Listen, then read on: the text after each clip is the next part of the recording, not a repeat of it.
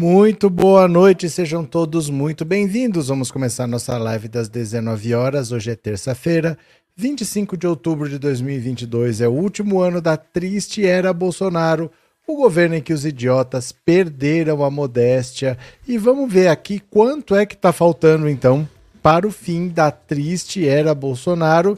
Venham comigo que nós vamos contar juntos. Estão faltando apenas 67 dias 4 horas 53 minutos e 35 segundos para o fim da triste era Bolsonaro. Já para o segundo turno das eleições, tá faltando nada, gente, ó. 4 dias, 12 horas, 53 minutos e 20 segundos para o segundo turno das eleições. Então, a partir de amanhã cedo vão faltar apenas 4 dias Domingão nós estamos lá, estamos votando, vamos exercer o nosso direito e vamos falar aqui.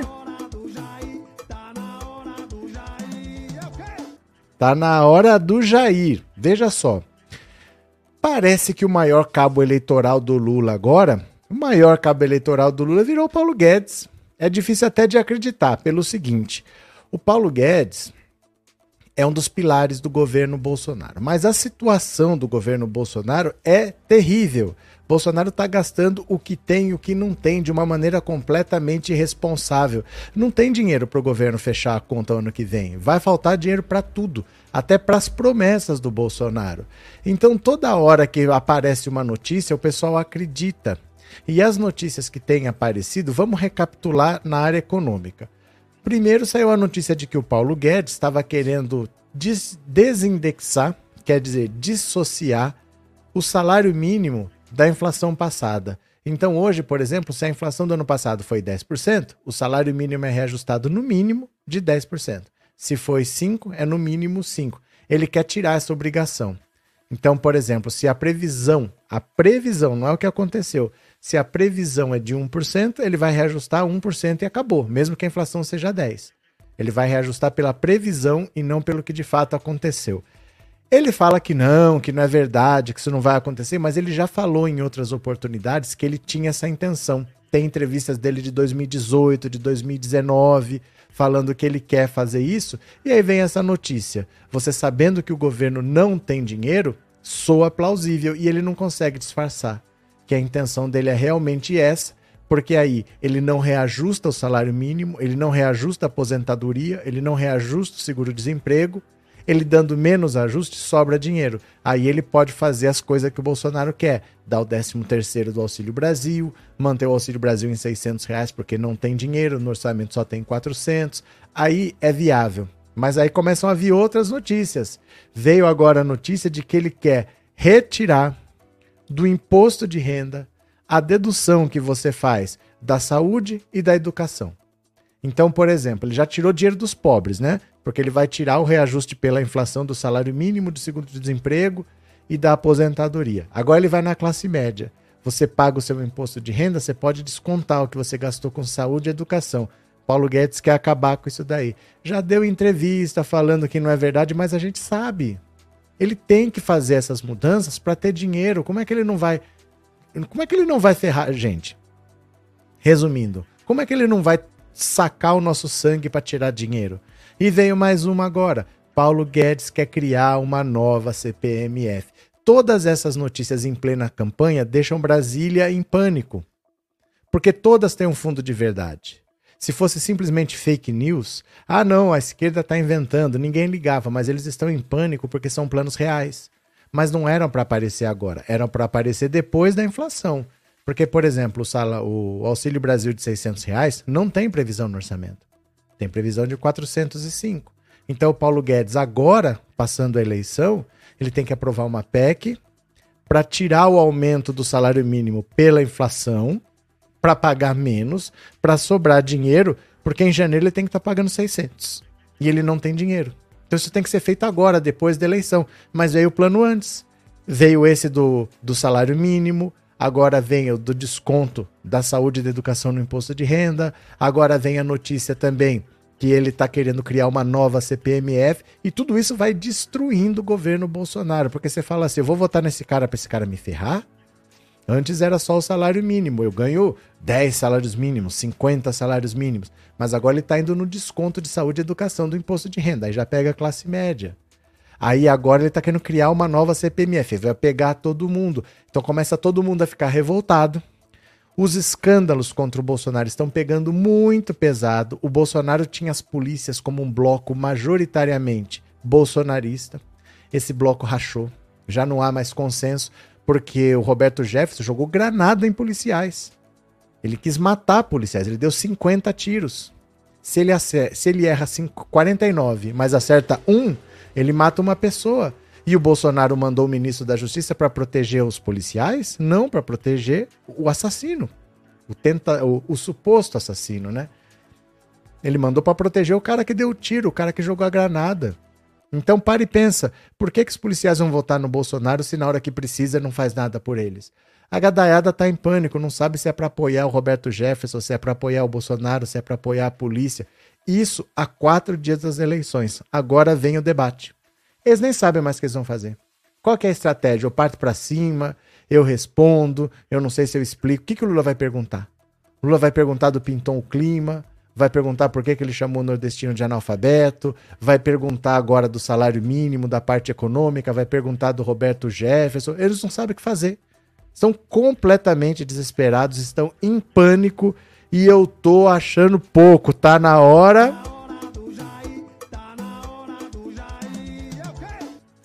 Eu tô achando é pouco, viu? Antes que eu perca, deixa eu só agradecer aqui um super chat que passou e vamos ler as notícias. Cadê aqui, ó? Deixa eu só ver para pôr na tela, só um segundinho para não perder. Olha, Robson, eu sei que você já não aguenta mais explicar sua pesquisa, mas eu queria saber o que você pensa da pesquisa Paraná, que deu Lula e Bolsonaro perto um do outro. Eu não penso nada da pesquisa Paraná, Robson. Sabe por quê? Porque você tem que pensar baseado na realidade que você está vendo. Se, no, se você sai de casa, o sol está brilhando, está fazendo 30 graus, e você olha no seu celular e fala, tá chovendo? Você acredita no seu celular que diz que tá chovendo na realidade? Como é que o Lula teve 48% na urna? Quando abriu a urna, o Lula teve 45%. O Lula tá na dele por 20 dias. O Bolsonaro tá chamando o nordestino de analfabeto, tá chamando o morador pobre de traficante, tá dizendo que pintou um clima, tá tendo o Roberto Jefferson, tá tendo essa espalhaçada toda e ele pegou todos os votos da Simone Tebet, todos os votos do Ciro, todos. Você tem que pensar na realidade, você não tem que ficar preocupado com uma pesquisa que está falando uma coisa que não tem sentido. Porque você está vendo o que está acontecendo. Qual que, o que, que o Lula precisa para vencer essa eleição? Muito pouco. Porque ele já teve 48,5%. Ele já teve a maior votação da história no primeiro turno. Nada indica que ele vai perder esses eleitores. Você entende? Você sabe qual é a realidade. Você não precisa de uma pesquisa para te dizer qual é a realidade, porque você já sabe. Ou seja, a melhor pesquisa de todas foi a apuração. É a mesma coisa que eu falar para você assim, ó, no primeiro turno do Campeonato Brasileiro, o time A chegou 20 pontos na frente do segundo. Caramba, 20 pontos num turno. E agora no segundo turno, ah, começou tão empatados. Mas como é que começou o segundo turno e tão empatados? Se ele estava 20 pontos na frente hoje não tem uma lógica que tem que ir acontecendo ao longo do tempo, a gente tem que pensar na realidade. Valeu, Robson. Valeu. Vocês se preocupam demais com pesquisa aqui, pesquisa ali. Tem muita pesquisa. Mas a melhor pesquisa de todas foi a apuração. Não se esqueça disso. A melhor pesquisa de todas que ninguém pode contestar é a apuração, né? Tem o, o Instituto que diz que o Lula tem 41. O que, que aconteceu com 7% de pesquisa? O Lula teve 48 na, na apuração. Então não vou nem perder meu tempo com essas maluquices. Valeu, Robson. Abraço para você. Venham para cá, venham para cá. Governo estuda reduzir dedução de saúde e educação no imposto de renda. Paulo Guedes nega. Claro que ele vai negar. A equipe econômica do governo do presidente Jair Bolsonaro vem estudando a possibilidade de retirada dos descontos com despesas médicas e educacionais do imposto de renda da pessoa física. As informações são do jornal O Estado de São Paulo. A medida com projeções do próprio, de acordo com projeções do próprio governo, a medida representaria uma economia de 30 bilhões para os cofres públicos e poderia servir como contrapeso aos compromissos estabelecidos por Bolsonaro durante a campanha, que devem causar fortes impactos nas contas públicas. Traduzindo, essas medidas vão arrancar 30 bilhões de reais das pessoas para o Bolsonaro poder pagar tudo que ele prometeu para comprar voto. Resumindo, é isso, tá? Essa história 30 bilhões aos cofres públicos para servir como contrapeso aos compromissos. Quer dizer, com essa medida ele quer tirar 30 bilhões de reais das pessoas para cumprir com o que ele prometeu para comprar voto e se reeleger o Estadão teve acesso a um documento de 10 páginas que teria sido elaborado pela área fiscal do Ministério da Economia após o primeiro turno das eleições, com uma série de anexos e sugestões de mudanças na legislação. O ministro da Economia, Paulo Guedes, rebateu as informações e negou que a pasta esteja cogitando acabar com as deduções de saúde e educação do imposto de renda. Em nota, Guedes refuta a alegação de que pretende acabar com as deduções e afirma que a medida é totalmente descabida de fundamento. O ministro diz ainda que não reconhece a validade do documento ao qual o jornal teve acesso. Ainda segundo Guedes, faz parte das atribuições da pasta a confecção de ensaios, estudos, proposições, cenários, análises, entre outros trabalhos, sob as mais diferentes visões por parte dos técnicos. Esse tipo de atividade não representa de antemão a opinião, posição ou decisão do Ministério e do ministro. De acordo com o jornal, técnicos da área fiscal da economia projetam no documento uma economia de 24,5 bilhões por ano com o, com o fim da dedução das despesas médicas do imposto de renda, enquanto o corte das deduções de, de, de despesas com educação significaria um aumento de receita de 5,5 bilhões. Pela legislação atual, não há nenhum teto para deduções de despesas médicas de base de cálculo do imposto de renda. Já os gastos com educação é possível abater até R$ 3.561,50 por dependente. Olha, é claro que eles estão planejando isso daí porque eles não têm de onde tirar dinheiro. Obviamente eles precisam arrumar dinheiro em algum lugar, né? Ué, travou? Travou aí para vocês? Travou para vocês? O que está acontecendo aí? Tá travando? Eu vou sair e vou entrar de novo, viu? Eu vou sair e vou entrar de novo.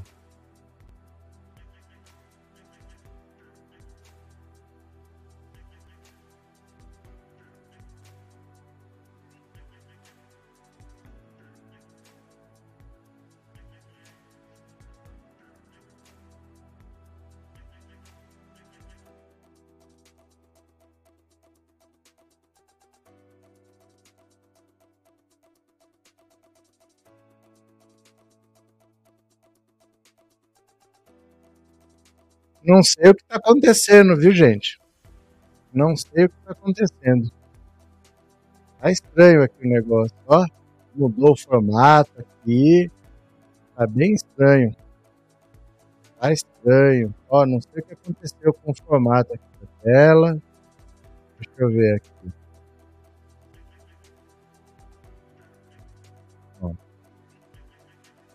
Pronto, ó. Voltou. Eu acho que agora voltou. Eu acho que agora voltou, né? Agora voltou. Acho que agora tá normal. Para mim destravou aqui, tinha travado, agora eu acho que voltou ao normal. Será que é isso? Então beleza, vamos lá. Cadê? A voz não está boa? Deixa eu ver o que aconteceu com o áudio aqui. É para estar tá normal. É para estar tá normal. Deixa eu ver aqui. Áudio. Deixa eu ver.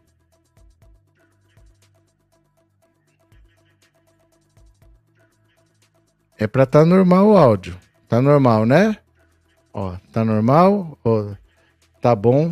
Tá boa, tá normal? Cadê? Pronto. Então, beleza. O som já está normal. Não sei o que aconteceu. Acho que foi alguma coisa da plataforma. Não sei o que aconteceu, mas estabilizou.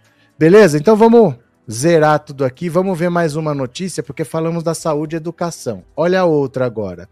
Os planos da equipe de Guedes para a criação de uma nova CPMF. Eita!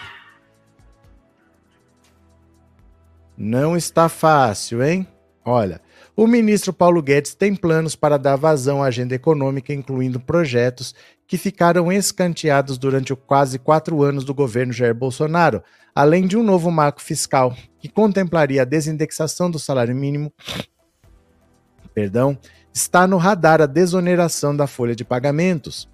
Para bancar a proposta de acabar com a arma de destruição em massa de empregos, como Guedes gosta de se referir à tributação sobre a folha, a adoção de um imposto sobre transações financeiras nos moldes da antiga CPMF é um dos caminhos estudados pela equipe econômica. Como mostrou o radar econômico, Guedes considera um novo imposto sobre movimentações financeiras a solução para a desoneração ampla. Um dos modelos estudados é o defendido pela Confederação Nacional de Serviços, uma alíquota entre 0,74 e 0,78, com a arrecadação a mais a contribuição patronal seria zerada e o imposto para os trabalhadores seria reduzido para uma taxa entre 5 e 8, dependendo do salário dos funcionários. Em encontros com empresários, o ministro vem defendendo a desoneração da folha, mas evita entrar no assunto de uma nova CPMF devido à impopularidade do tema perante a população às vésperas da eleição presidencial.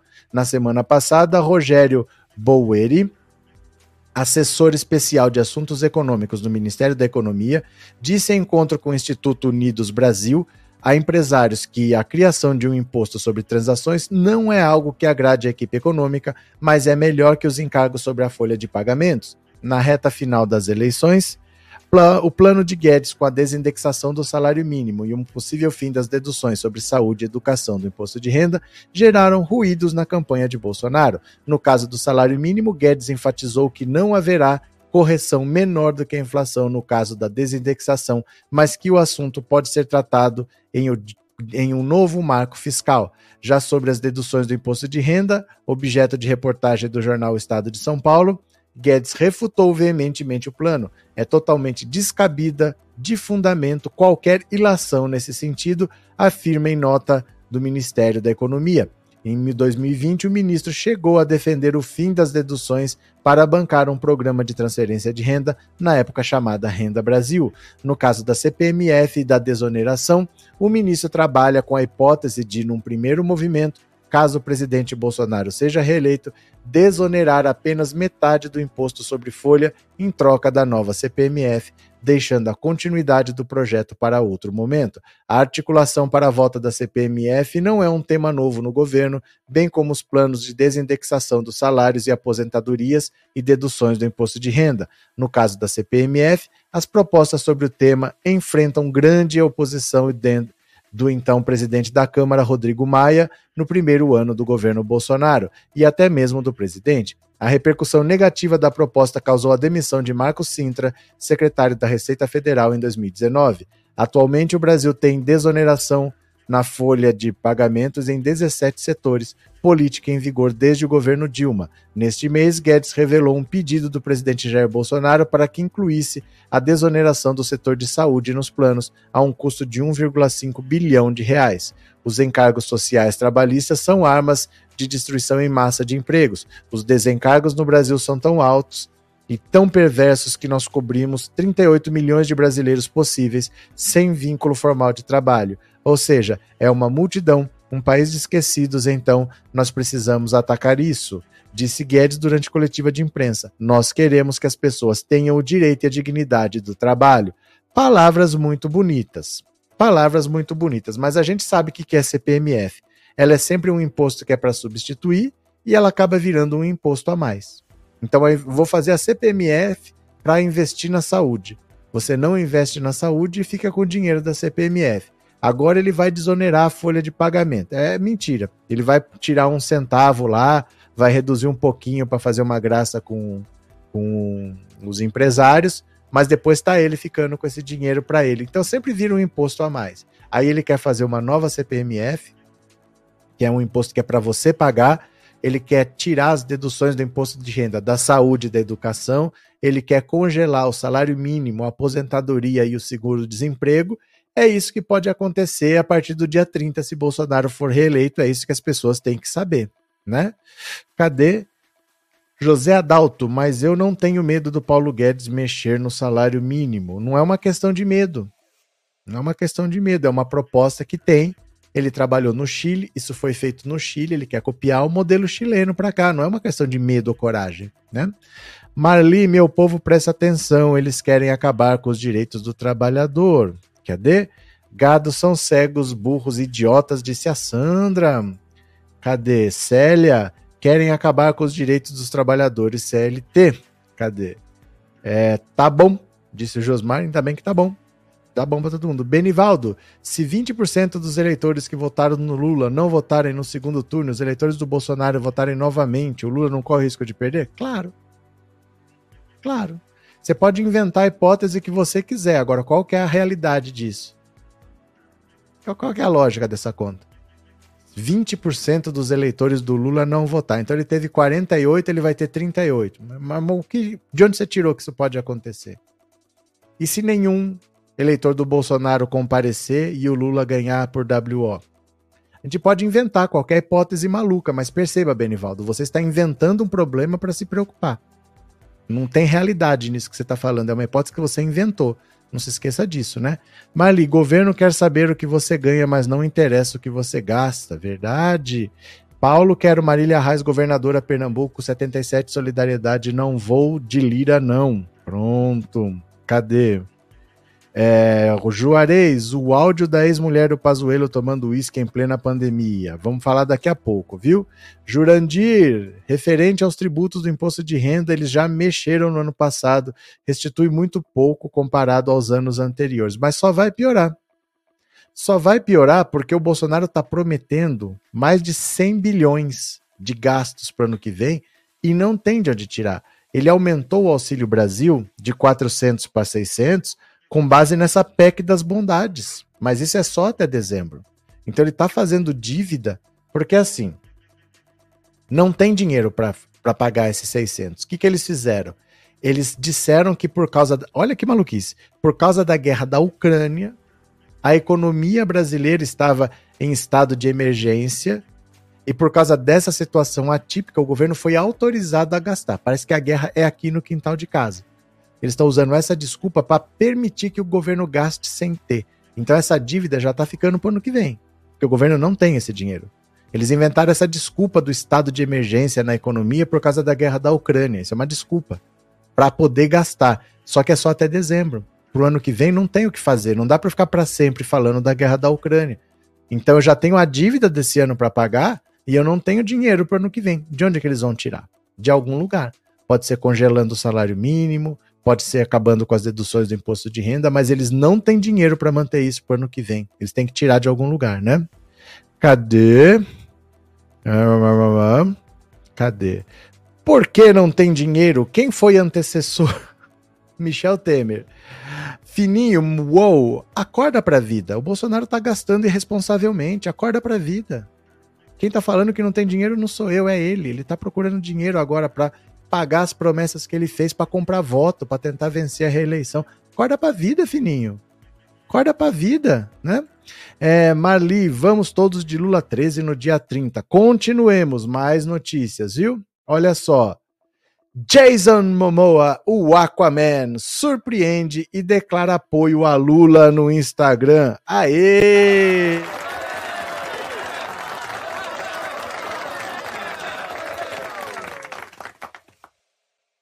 O Aquaman vai votar no Lula e o Fininho tá fazendo graça aí de Bolsonaro. Olha lá. Oh, meu Deus. O ator havaiano Jason Momoa, de 43 anos, uniu-se ao hall de celebridades internacionais que se posicionaram a respeito das eleições presidenciais que ocorrem no próximo domingo em todo o Brasil. Momoa declarou seu apoio a Luiz Inácio Lula da Silva. O protagonista de Aquaman de 2018 publicou nos stories de seu Instagram a manchete de uma reportagem em inglês que diz: Lula amplia vantagens sobre Bolsonaro na votação de domingo. Ele legendou a imagem com o nome do líder do PT, acompanhado de vários emojis de coração. Jason Momoa se prepara para voltar ao papel de Aquaman nos cinemas em Aquaman e o Reino Perdido. Continu, continua continuação, né? Do longa de quatro anos atrás, que deve desembarcar nos cinemas de todo mundo em dezembro do próximo ano. Um pouco antes disso, o ator também dará as telas na telona, as telas na telona, em Velozes e Furiosos 10, filme no qual interpreta um vilão. O décimo capítulo da franquia de ação tem lançamento previsto para maio de 2023. Olha aqui a postagem que ele fez. Olha, esse aqui é o Twitter dele, a matéria em inglês, a foto do Lula e ele escreveu Lula e encheu de coraçãozinho. Aê!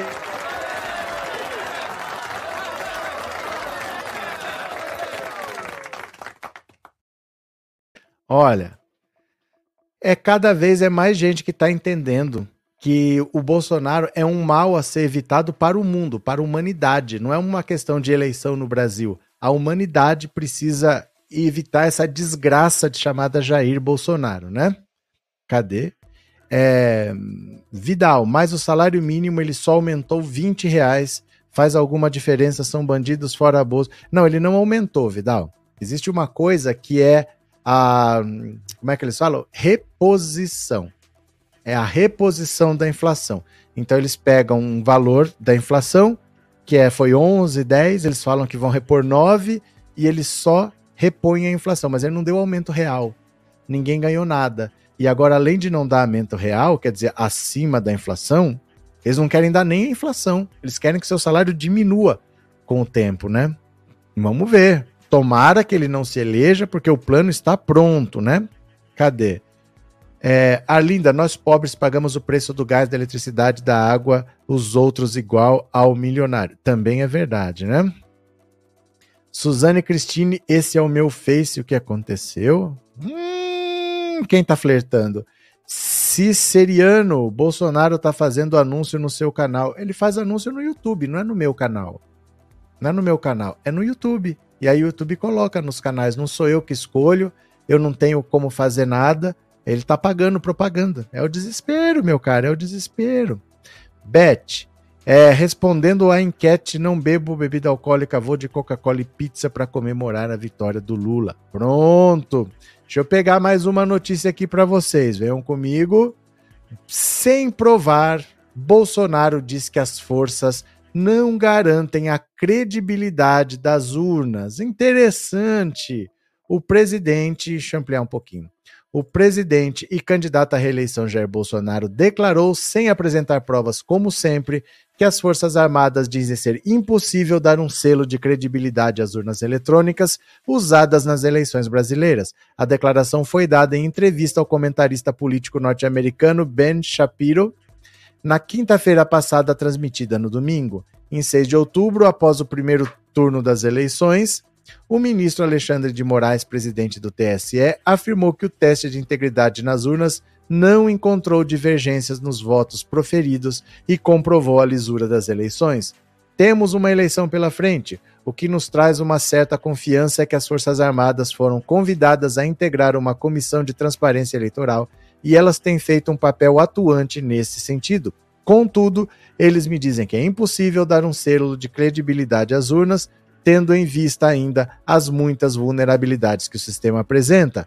Ao ser questionado pelo apresentador se ele acha que as eleições serão realizadas honestamente, Bolsonaro declarou que já questiona as eleições há muito tempo e mentiu ao afirmar que só dois países usam sistema de votação eletrônico. Uma reportagem recente da BBC News Brasil aponta que pelo menos 20 países já adotam ou usam algum modo de voto eletrônico. O próprio TSE já desmentiu essas afirmações falsas e classificou como puro boato que apenas Brasil, Venezuela e Cuba usem os dois últimos criticados por Bolsonaro adotem urna eletrônica. Eu questiono as eleições há muito tempo. O nosso sistema eleitoral não é o mesmo em nenhum país do mundo que tenha uma economia razoável temos a notícia que dois pequenos outros países que usam o sistema nosso aqui, além da própria Venezuela. Esse questionamento vem no crescente, com mais gente também duvidando. E nós lutamos há muito tempo por um modelo transparente eleitoral. Não tivemos força para isso. Na última semana, Moraes havia determinado que o Ministério da Defesa apresentasse cópia de uma eventual auditoria das urnas eletrônicas em até 48 horas. O ministro atendeu a um pedido do partido Rede Sustentabilidade, que apontou que o presidente defendeu uma checagem alternativa das eleições deste ano e que essa auditoria não poderia ser financiada com recursos públicos. Porém, até o momento, as Forças Armadas não divulgaram os resultados das análises à Corte Eleitoral. Na semana passada, Moraes disse que a auditagem feita pelas Forças Armadas parece demonstrar a intenção de satisfazer a vontade eleitoral manifestada pelo chefe do executivo, podendo caracterizar em tese desvio de finalidade e abuso de poder. O presidente do TSE mandou que o Ministério da Defesa esclareça qual foi a fonte de recursos usados. Além disso, pediu que Bolsonaro apresente defesa. As Forças Armadas fizeram uma fiscalização no funcionamento das urnas através da análise dos boletins de urna e também participaram do teste de integridade com uso da biometria dos eleitores, um dos pedidos feitos ao TSE. Até agora, no entanto, o Ministério da Defesa não tornou público o relatório. Eu já pedi, usando a lei de acesso à informação, eu pedi no dia 7. Eu pedi acesso a esse relatório, porque eles falaram que ia lá fiscalizar, eles queriam filmar, eles queriam fazer duas urnas, fizeram um monte de presepada. Ficaram mais de um ano enchendo o saco. Aí agora cadê o relatório? Cadê a integridade? O Bolsonaro está falando que ele vai apresentar no dia 5 de janeiro. Olha que loucura isso. Ele não quer falar antes do segundo turno porque ele quer dizer que ele vai perder e ele vai alegar que o resultado foi fraudado. Ele não vai falar antes. Mas eu já pedi, via lei de acesso à informação, eles têm 20 dias para responder. Hoje é dia 25, provavelmente eles respondem dia 27 e vão pedir mais 10 dias. A lei permite 20 mais 10. Aí vamos ver o que acontece, vamos esperar, né? É, os bancos vão se entupir de dinheiro porque até o repasse e a receita ficam com a grana. Joel, deixa eu ver agora a resposta. A resposta, porque o Bolsonaro disse que as Forças Armadas falaram que não tem como dar credibilidade para as urnas. O Moraes respondeu: TSE dá 24 horas para Bolsonaro mostrar provas sobre denúncia de fraude eleitoral. Ixi. Olha só. Após a apresentação de dados levantados por uma auditoria particular contratada pela campanha do presidente Bolsonaro, Alexandre de Moraes, presidente do Tribunal Superior Eleitoral, divulgou despacho na noite de segunda. O documento dá prazo de 24 horas para que sejam apresentadas provas que comprovem os números apresentados em coletiva de imprensa pelo ministro das Comunicações, Fábio Faria. Caso as denúncias não sejam provadas, a coligação do presidente poderá ser enquadrada por crime eleitoral. De acordo com o presidente do TSE, a petição protocolada pelo partido não possui qualquer prova ou documento sério.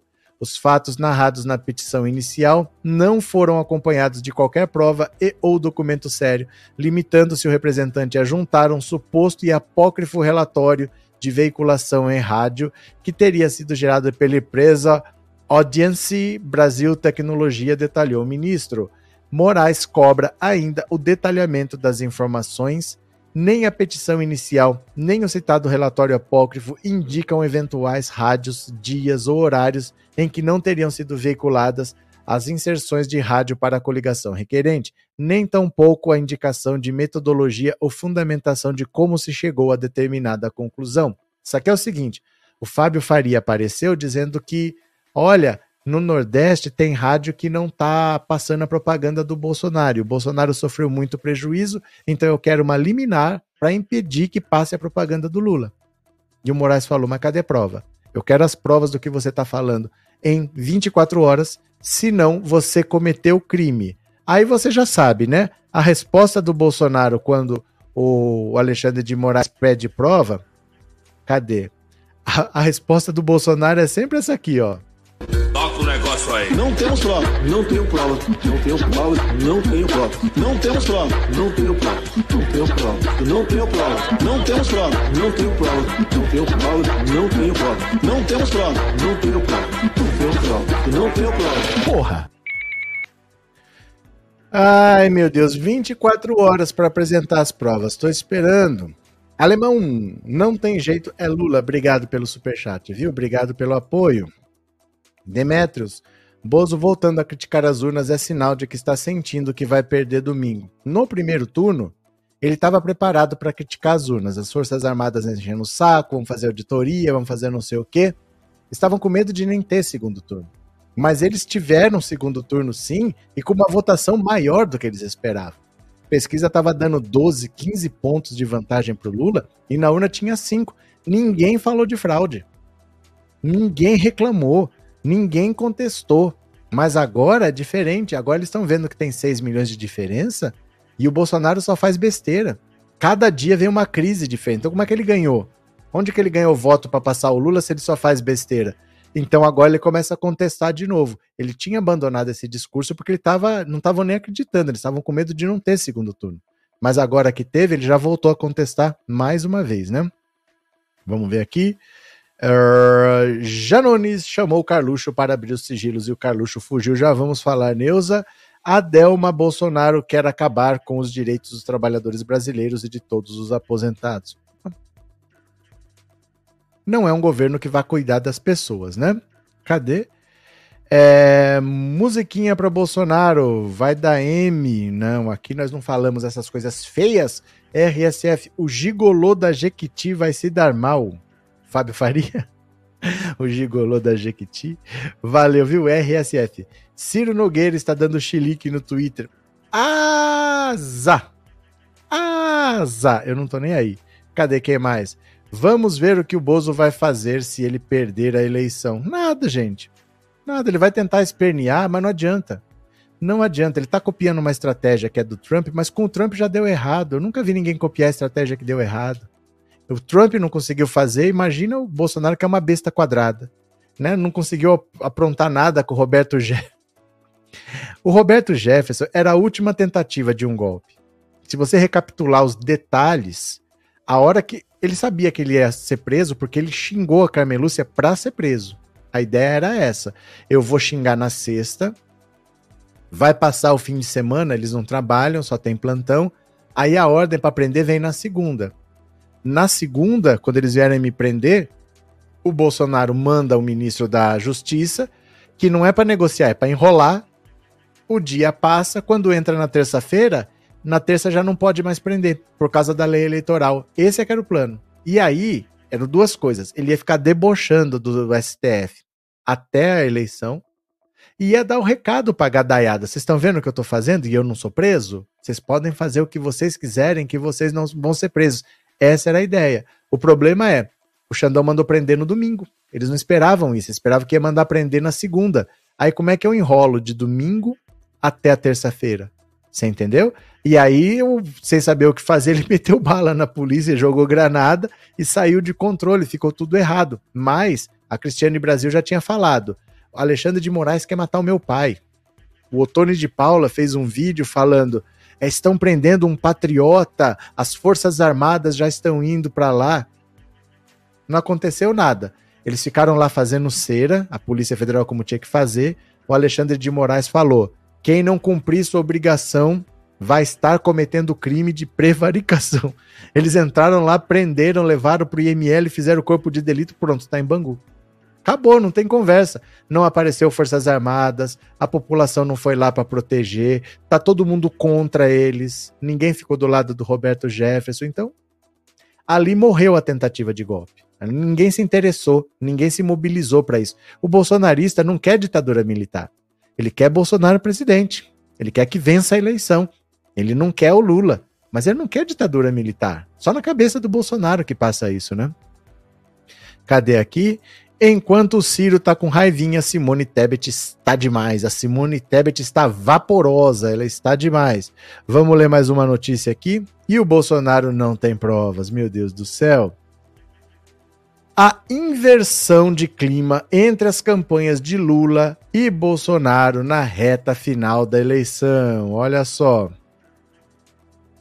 Os QGs de Lula e Bolsonaro vivenciam uma troca de clima na semana da eleição. O otimismo sobre a virada que permeou a campanha de Bolsonaro em boa parte do segundo turno não persiste na reta final. Já a tensão que seguia entre os petistas deu lugar ao entusiasmo, principalmente após o episódio envolvendo o ex-deputado e aliado do presidente Roberto Jefferson, que atirou e lançou granadas contra policiais que foram prendê-los. A campanha de Lula identificou o potencial do assunto e passou a explorá-lo nas redes sociais, inclusive com vídeos. O foco é colar em Bolsonaro a imagem de Jefferson e mostrar que ele mente ao dizer que não tinha relação com o ex-deputado. A decisão, até esta segunda-feira, era a de não levar esse tema para propaganda de televisão, que deve se concentrar na economia para tentar desgastar Bolsonaro. Membros do QG do presidente afirmam que o episódio foi um banho de água fria, associado a outros problemas que a campanha já enfrenta, como o termo do reajuste do salário mínimo e a fala de Bolsonaro sobre as meninas venezuelanas. Eles afirmam que os levantamentos internos contratados pelo PL, partido de Bolsonaro, mostram que o presidente, que apresentava crescimento ao longo das últimas semanas, estacionou. A pesquisa publicada nesta segunda-feira também desanimaram a campanha, especialmente a do Instituto Atlas, que os aliados de Bolsonaro costumam descrever como a mais confiável. O levantamento mostrou Lula com 53% das intenções de voto e Bolsonaro com 47%. O IPEC, alvo constante da artilharia bolsonarista, apontou que o petista teria 54% e Bolsonaro 46%. Na noite de segunda, a campanha de Bolsonaro acionou o TSE acusando rádios, em especial no Nordeste, de não veicularem a propaganda de rádio de Bolsonaro. O ato foi visto na campanha de Lula como uma tentativa de tirar o foco do episódio de Roberto Jefferson.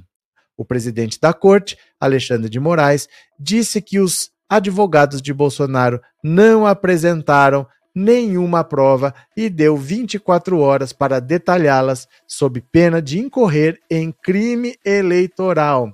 Quer prova? Quer prova? Cadê a prova do Bolsonaro? Cadê? Bolsonaro, estão pedindo prova, estão pedindo prova. Negócio aí. Não temos prova. Não tenho prova. Não tenho prova. Não tenho prova. Não temos prova. Não tenho prova. Não tenho prova. Não tenho prova. Não temos prova. Não tenho prova. Não tenho prova. Não tenho prova. Não temos prova. Não tenho prova. Não tenho prova. Não tenho prova. Porra! Ai, meu Deus do céu. Agora ó, o bicho tá pegando, gente. O bicho tá pegando, porque não podia ter acontecido tudo isso de errado que deu. Se você tá 6 milhões de votos atrás, já não é fácil de tirar. Porque uma coisa era assim. Imagina, por exemplo, que não foi 48 a 43 no primeiro turno. Imagina que foi 38 a 33. 10 pontos a menos para cada um. E a Tebet teve 14 e o Ciro teve 13. É diferente você ter que buscar 6 milhões de votos, tendo a Simone Tebet com 14 e o Ciro com 13. E é diferente quando o Lula já está com quase 48,5 batendo nos 50 e o Bolsonaro com 40. Eles estão num patamar muito alto. É muito difícil conseguir passar disso, porque eles têm a própria rejeição para lutar. Tem gente que não vai votar neles. E eles já estão com quase tudo que dá para ter. Não tem indeciso, pouquíssimo branco e nulo, nunca teve tão pouco. Então, de onde é que ele vai tirar 6 milhões de votos? Se é mais para baixo, é uma coisa. Vamos buscar 6 milhões de votos onde? Oh, o Ciro tem. Ó, Simone Tebet tem. Mas agora não tem. Eles têm um patamar muito baixo. Reverteu-se a tendência. Tinha uma parte da Simone e uma parte do Ciro que estavam migrando para o Bolsonaro. Esse pessoal está desistindo. O Lula deve ampliar a diferença de 6 milhões de votos. E eu acho é pouco, viu? Cadê, cadê, cadê? Tem muita gente famosa a favor do Lula. Eu, eu, eu sou uma pessoa extremamente famosa a favor do Lula. Gente, aconteceu de novo, hein? Aconteceu de novo. Em três dias, duas vezes, a Xuxa postou vídeo meu nos stories dela no Instagram. Aê!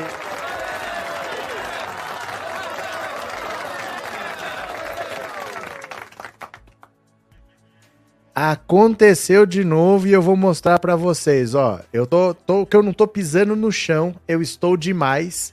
A Xuxa postou de novo o vídeo meu nos stories dela. Dá uma olhada aqui, ó. De novo, fui parar Há dois dias eu da decidi- Xuxa duas vezes na mesma semana. Tá vendo o Xuxa Meneghel? Umas mensagens aqui. Vai passando os vídeos. Olha o último que vai aparecer. Ó, vai passando. O que foi que aconteceu? Olha agora, olha agora. Não Você se lembra do deputado que disse que as ucranianas eram lindas, que na fila de refugiados só tinha deusa e que elas eram fáceis porque elas eram pobres? O Brasil inteiro se revoltou, né? Ele perdeu o mandato, ele ficou inelegível. Ele estava dizendo na prática que com Ai, Ai, ai, ai, ai, ai. Ai, meu Deus do céu. A Xuxa, a Xuxa postou vídeo meu no Instagram dela. Um no, um no sábado, no domingo não, dia de descanso, e outro na segunda-feira. Está mais fácil a Xuxa gostar dos meus vídeos do que vocês. Pega seu celular agora, abre aí, pega seu celular, clica no Instagram. Agora, faz isso agora. Porque por que é tão difícil você fazer isso? Faz aí, ó, dá um cliquezinho, tem 3 mil pessoas. Eu quero 3 mil lá agora, ó. Coloca Pensando Auto Insta, tudo junto. Pensando Auto Insta, tudo junto. Pensando Auto Insta. Vai lá, tudo junto. Que agora vejam esse vídeo aqui que eu postei, ó. Ó. Vai lá, Pensando Auto Insta. Tá lá, vamos ver. Tá mais fácil a Xuxa me seguir do que vocês. Nunca vi um negócio desse. Bora, continuemos aqui, ó. Vou mostrar aqui para vocês. Venham aqui comigo. Ó. Vou mostrar aqui a Simone Tebet, que falaram que ela está demais. Olha essa fala da Simone Tebet, presta atenção. Simone Tebet chega atrasada em evento do Lula e faz discurso lindo. Ouve, ouve, presta atenção. Eu sei que você acabou de chegar, mas você tem fôlego para já falar? Já. Aí depois já é o presidente. É para pedir voto? É. Eu tô pronta. Bom.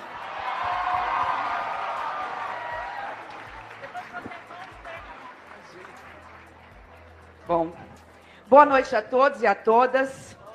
Eu aprendi dentro da minha casa que quem chega atrasado não tem direito a nada, muito menos a fala.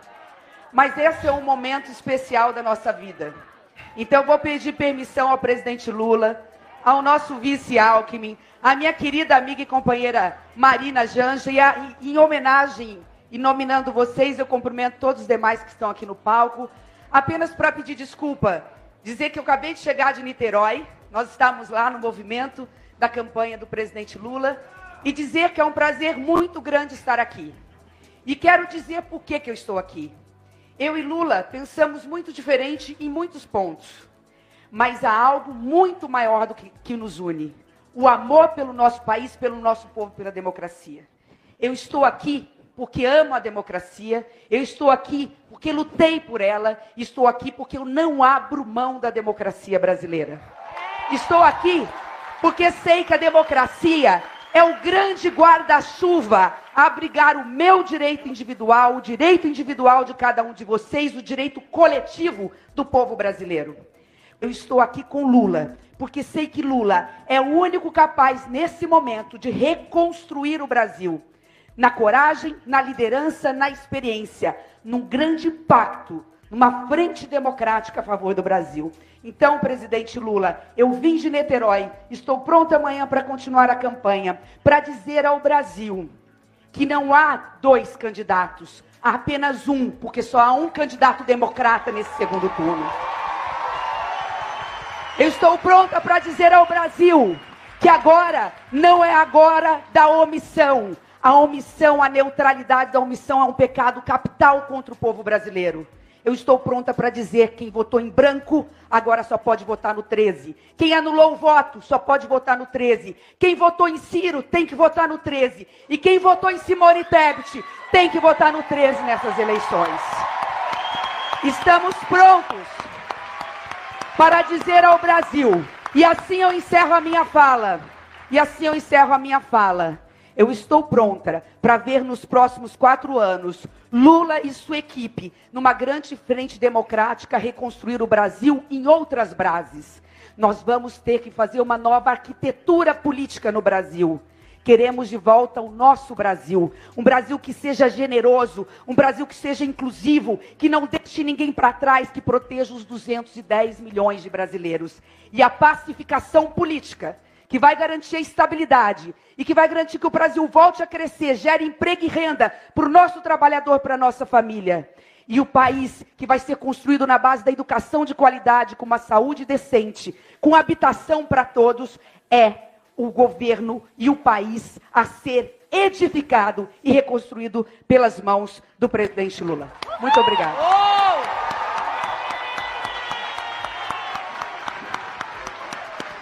Simone É, meu povo, é. Vocês estão pensando que é brincadeira? Faltam quatro dias para as eleições. Faltam só quatro dias para as eleições. Deixa eu ver, eu perdi um superchat aqui. Deixa eu não perder um superchat aqui, ó. Comunista cristão, basta lembrar as frases de Bolsonaro de receber quem fosse prendê-lo bala. A grande máquina eleitoral montada já estava desgastada, hoje afundou. Abraço comunista cristão, obrigado pelo superchat, obrigado por ser membro, viu? Continuemos que tem mais uma aqui, ó. Tem mais uma notícia para vocês. O bicho está pegando. Desespero total em Brasília. Olha essa aqui agora. Pazuello fez festa com uísque na crise da Covid em Manaus, diz a ex-mulher.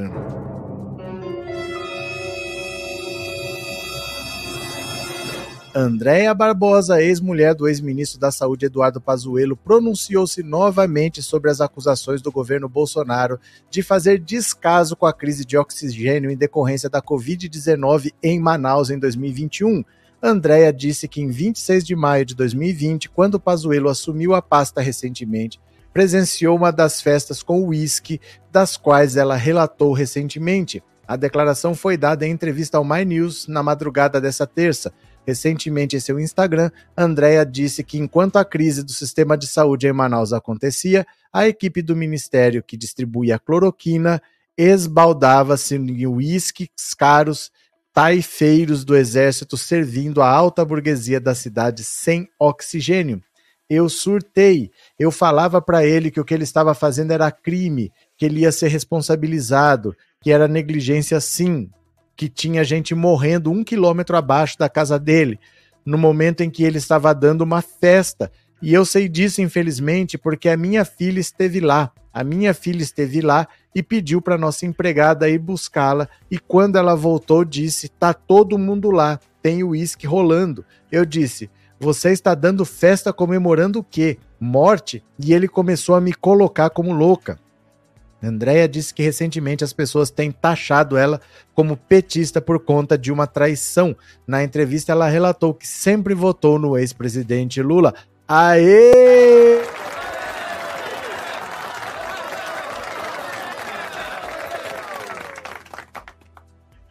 Se você quiser ver essa participação dela no My News, eu postei no Instagram. Se você for lá, olha, vem aqui, Tá vendo? É esse vídeo aqui, ó. Este vídeo aqui no My News. Você vai ver a, a entrevista que ela deu falando do do Pazuelo da festa com isso. É um vídeo curto, são cinco minutinhos só, se você quiser assistir. Fica a seu critério, tá? Mas tá aqui a, a entrevista dela para você assistir. Tá no Pensando Auto Insta.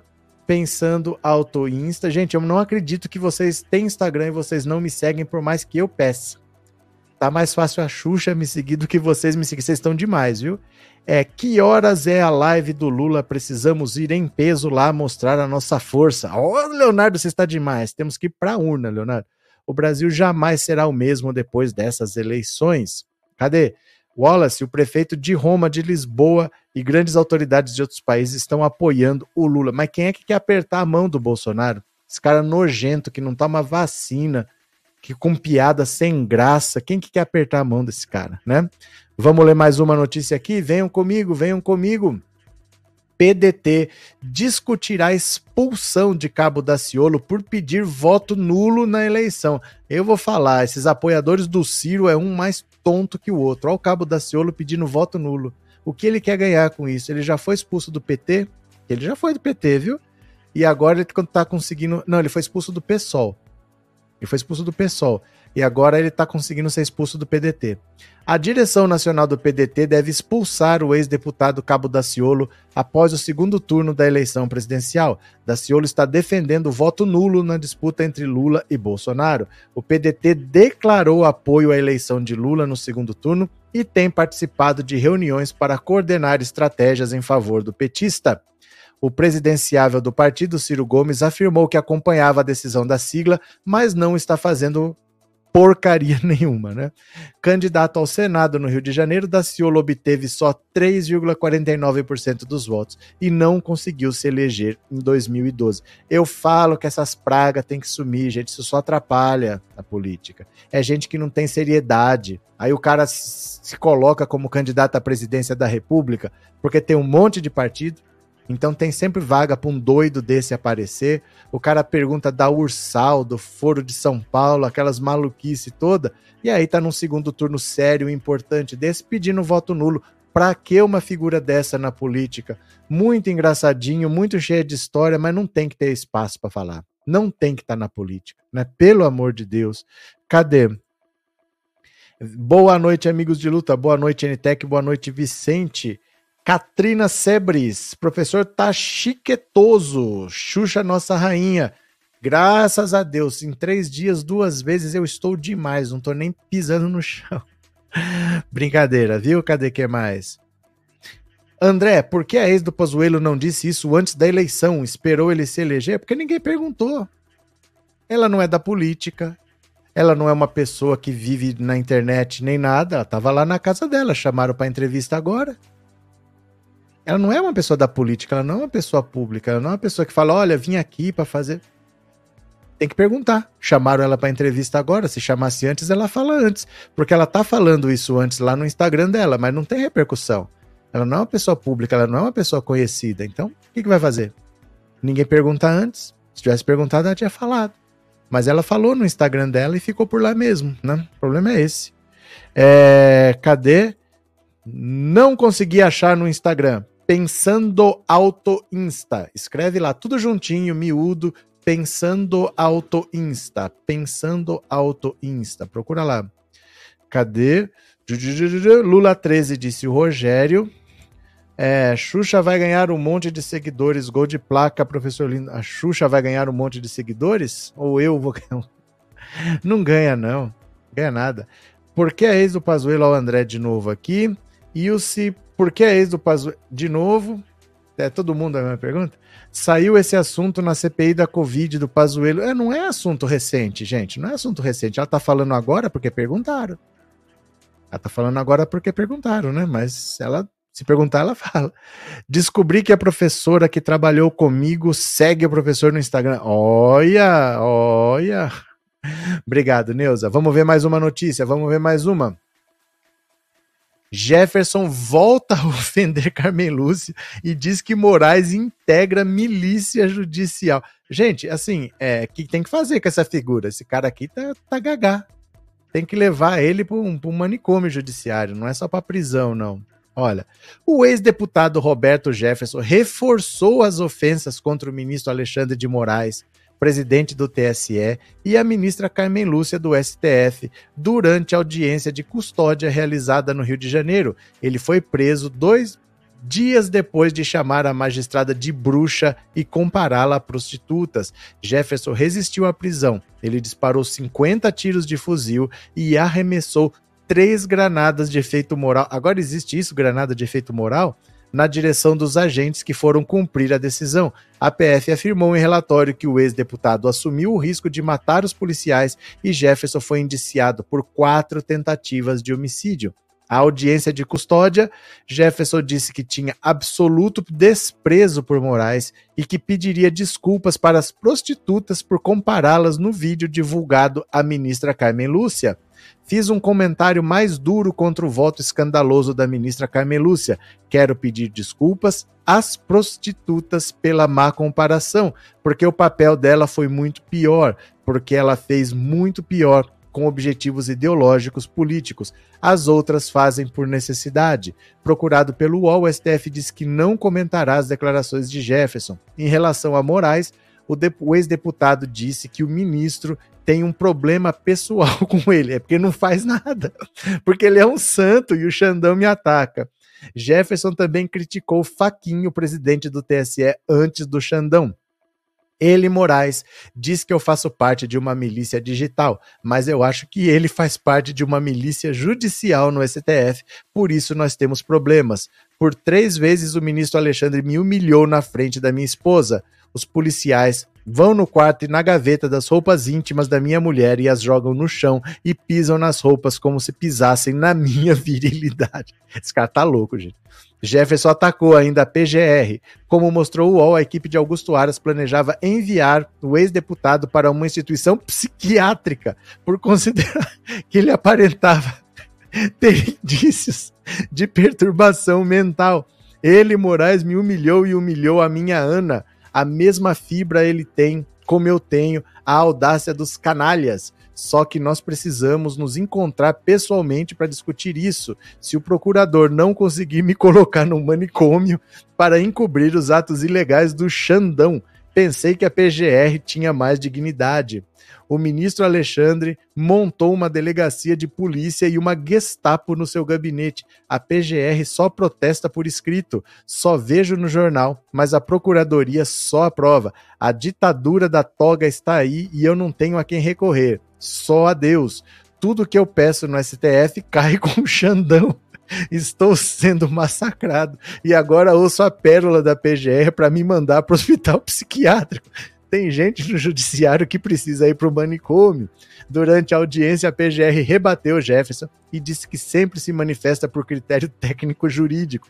A Procuradoria disse que só ontem, por volta das 13 horas, obteve os autos da prisão de Jefferson e que participa desde então de tratativas com autoridades judiciais e da Polícia Federal para o encaminhamento do custodiado para o hospital psiquiátrico e apreensão das armas de fogo. Meu Deus do céu. Meu Deus do céu. Vou falar uma coisa. O Xandão tem mais é que enquadrar realmente o Roberto Jefferson. Cadê o Xandão? Cadê o Xandão? Xandão. Os instintos mais primitivos. Xandão. Xandão. Os instintos mais primitivos. Xandão. Xandão. O buraco comigo é mais embaixo, Xandão. Xandão. Xandão. Ai, ai, obrigado, Drica. Obrigado pelo super chat, obrigado por ser membro do canal, viu? Muito obrigado. Valeu. A Delma, esse cara não tem vergonha, tá preso e continua ofendendo a ministra, tem que ficar preso para nunca mais sair da cadeia. Também acho, eu acho é pouco. Cadê? Coloca o Bob na solitária. Ai, meu Deus do céu. Meu Deus do Agora eu tô falando meu Deus do céu porque eu chuchei. Ana e Carolina acham que o Jefferson perdeu a razão de vez. Maluqueceu mesmo e tá dando bom dia a cavalo, como diria minha sábia avó lá da roça. É que eu não sei. Eu não sei qual é o plano deles, porque a ideia não era ele ser preso. A ideia era enrolar. A ideia é que o mandado de prisão viesse na segunda, aí ele ia enrolar. O Bolsonaro ia mandar o ministro da Justiça para enrolar a prisão. Eles iam esperar chegar na terça-feira, e terça não podia prender. Terça-feira, pela lei eleitoral, você já não podia mais prender. Então essa era a ideia, ficar sambando na cara do Xandão, ficar fazendo graça, avisar pra gadaiada, pode cometer crime que você não vai ser preso. Essa era a ideia, só que ele foi preso. A polícia foi lá no domingo. Então agora ele não sabe mais o que, que ele faz, se ele ataca mais, se ele ataca menos, ele não tem com quem conversar. Né? Quem que vai dar uma dica para ele agora? Agora ele tá preso lá. Fez a, a. Como é que fala lá? Fez audiência de custódia, tá preso lá. Não sei o que, que vai acontecer. A PGR manda ele pro hospício, gente. Antônia, mesmo estando preso em um presídio, Jefferson não para com suas loucuras. Esse homem é um perigo. Concordo com você. Esse homem é um perigo, né? Arilena, Jefferson está criando inimigos e imagens alucinadas. Tem que ir para um manicômio urgente e jogar a chave fora. Esse velho gagá está completamente perturbado. O problema é que isso daí está repercutindo na, na campanha do Bolsonaro, porque o assunto está sendo esse. E por isso que eu falo para vocês, gente, o assunto é, tem que ser dado, a notícia tem que ser passada, a gente não tem que ter medo de informação. Né? Lembra? O pessoal metendo pau em mim, é, não pode ser cortina de fumaça, tem que falar do Guedes. A campanha do Lula diz que esse é o fato mais grave e vão explorar isso ao máximo. A gente não tem que ter medo da informação. Tem que trabalhar com a verdade sempre. A verdade está do nosso lado, né? Cadê? Uh, a ideia era ele ser morto na operação e daí acontecer o golpe, nem ele sabia disso. Não, imagina. Imagina que é isso, né? Imagina. Cadê? Cadê? Pesquisa IPC Bozo disparou em São Paulo, estamos perdidos. Não tem. Gente, ó, assim, de verdade. Pera lá, deixa eu só dar um detalhe aqui. Aldenir, não estamos perdidos, não. É, na cabeça dele, o Tico não tá falando com o Teco. Ele tá transtornado mesmo, ele tá fora de si, ele tá bem complicado, tal do Roberto Jefferson, né? Cadê que é mais? Opa, pera lá, deixa eu só, pera lá. Pera lá. Pronto. Pera lá. Pronto, valeu. Pronto, só tava dando um clique aqui.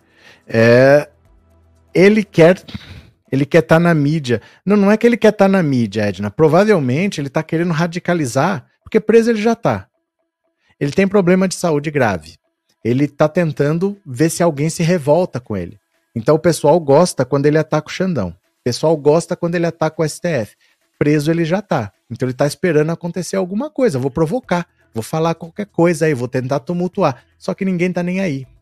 Desde que ele atirou na PF, desde que ele jogou granada, as pessoas querem mais é que ele fique preso mesmo. Então ele vai começar aquele negócio que ele vai ficar dançando sozinho, achando que todo mundo vai acompanhar ele na dança, mas tá todo mundo sentado, e ele tá lá no meio do salão, assim, dançando sozinho, achando que alguém vai levantar para dançar com ele. Ninguém vai levantar para dançar com ele. É, ele dá, ter mandado bala em cima da Polícia Federal e ter jogado granada vai deixar ele sozinho. As pessoas querem que ele fique preso, né? Cadê? É, Renan, professor, que louco, e sair de louco não tem nada, tinha que continuar em Bangu. Mas ninguém disse que ele saiu de Bangu. Ninguém disse que ele saiu de Bangu. Não se precipitem, ninguém disse que ele saiu de Bangu, viu? É, hoje eu vi uma parte da entrevista do Mandetta pedindo à população para não deixar de votar na democracia. Pois é, espera um pouquinho. Deixa eu melhorar o ângulo aqui. É que assim, agora, gente, tá todo mundo vendo que precisa se livrar do Bolsonaro. E a sorte é ter o Lula. A sorte é ter o Lula, né? Cadê que mais? Uh, pronto, deixa eu ver aqui mais uma. Opa, deixa eu compartilhar a tela aqui de novo. Bora, venham aqui comigo vivem fora da realidade. Dispara Ludmilla sobre os sertanejos. Aê, Ludmilla!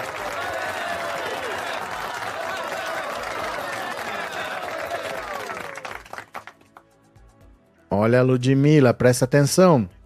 Sem mencionar nomes, Ludmilla alfinetou sertanejos que declararam apoio a Jair Bolsonaro na eleição presidencial. Para ela, que é apoiadora de Luiz Inácio Lula da Silva, os artistas que estão do lado do atual mandatário vivem uma realidade completamente diferente. A fala da fanqueira foi feita durante o prêmio Multishow, a qual a coluna do Léo Dias marcou presença. Acho que o sertanejo vive uma realidade completamente diferente.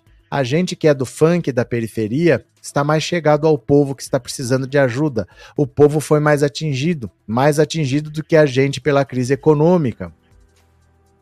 E completou: Eu acho que eles vivem em outra realidade. E a gente está vivendo o que está acontecendo de fato. É L no segundo turno, aê!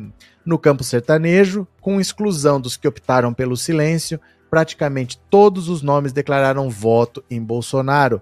Os cantores Gustavo Lima, Fernando Sorocaba, Leonardo Chitãozinho, César Menotti, Edson Hudson, Sérgio Reis, Zé de Camargo e vários outros são apenas alguns dos exemplos. Então eu quero fazer uma pergunta para você. Você vai me responder no WhatsApp 14997790615 o seguinte: é uma mensagem de voz curtinha, 10 a 15 segundos para dar para ouvir bastante gente. Você perdeu o gosto, você perdeu o prazer de ouvir algum artista por causa do posicionamento político, por causa do voto? Me diz quem que é. Vocês lembram? Tinha o, o Fagner, Fagner, que é bolsonarista. Tem vários artistas assim que tem um posicionamento que você fala: Meu Deus, Elba Ramalho.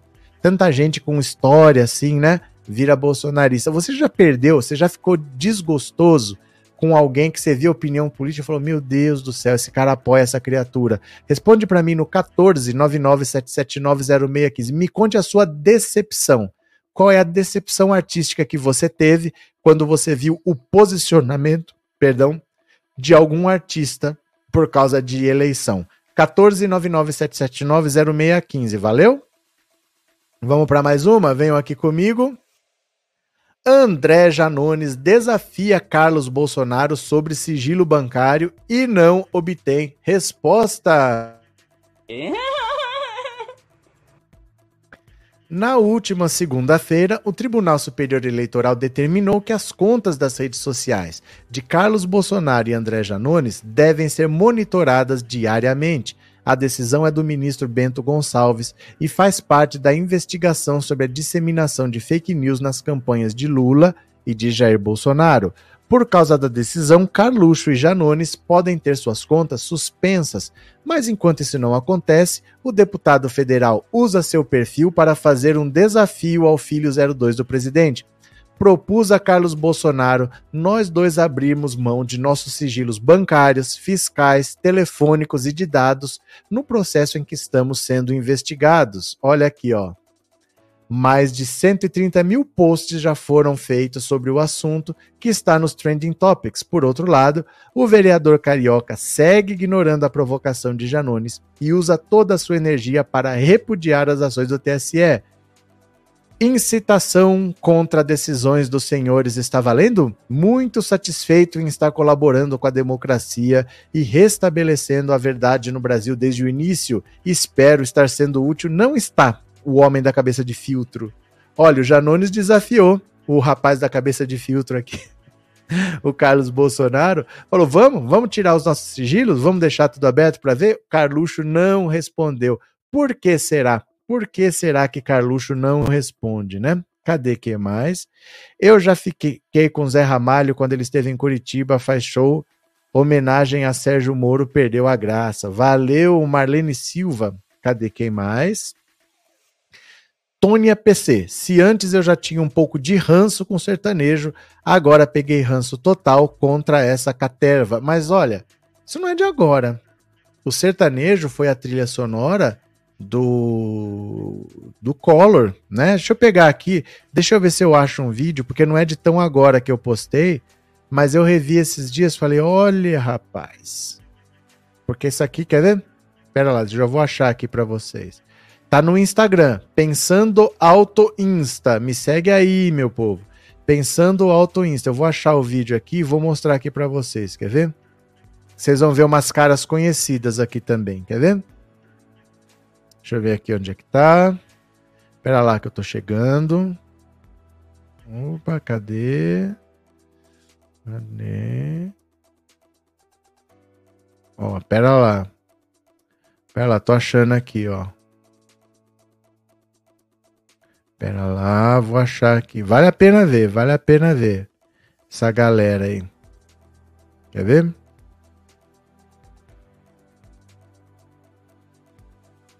Pera lá. Só um pouquinho, vou achar aqui. É porque eu posto muita coisa por dia. Então, para voltar um pouquinho, são muitos vídeos. Mas eu vou achar porque vale a pena a gente ver. Quer ver?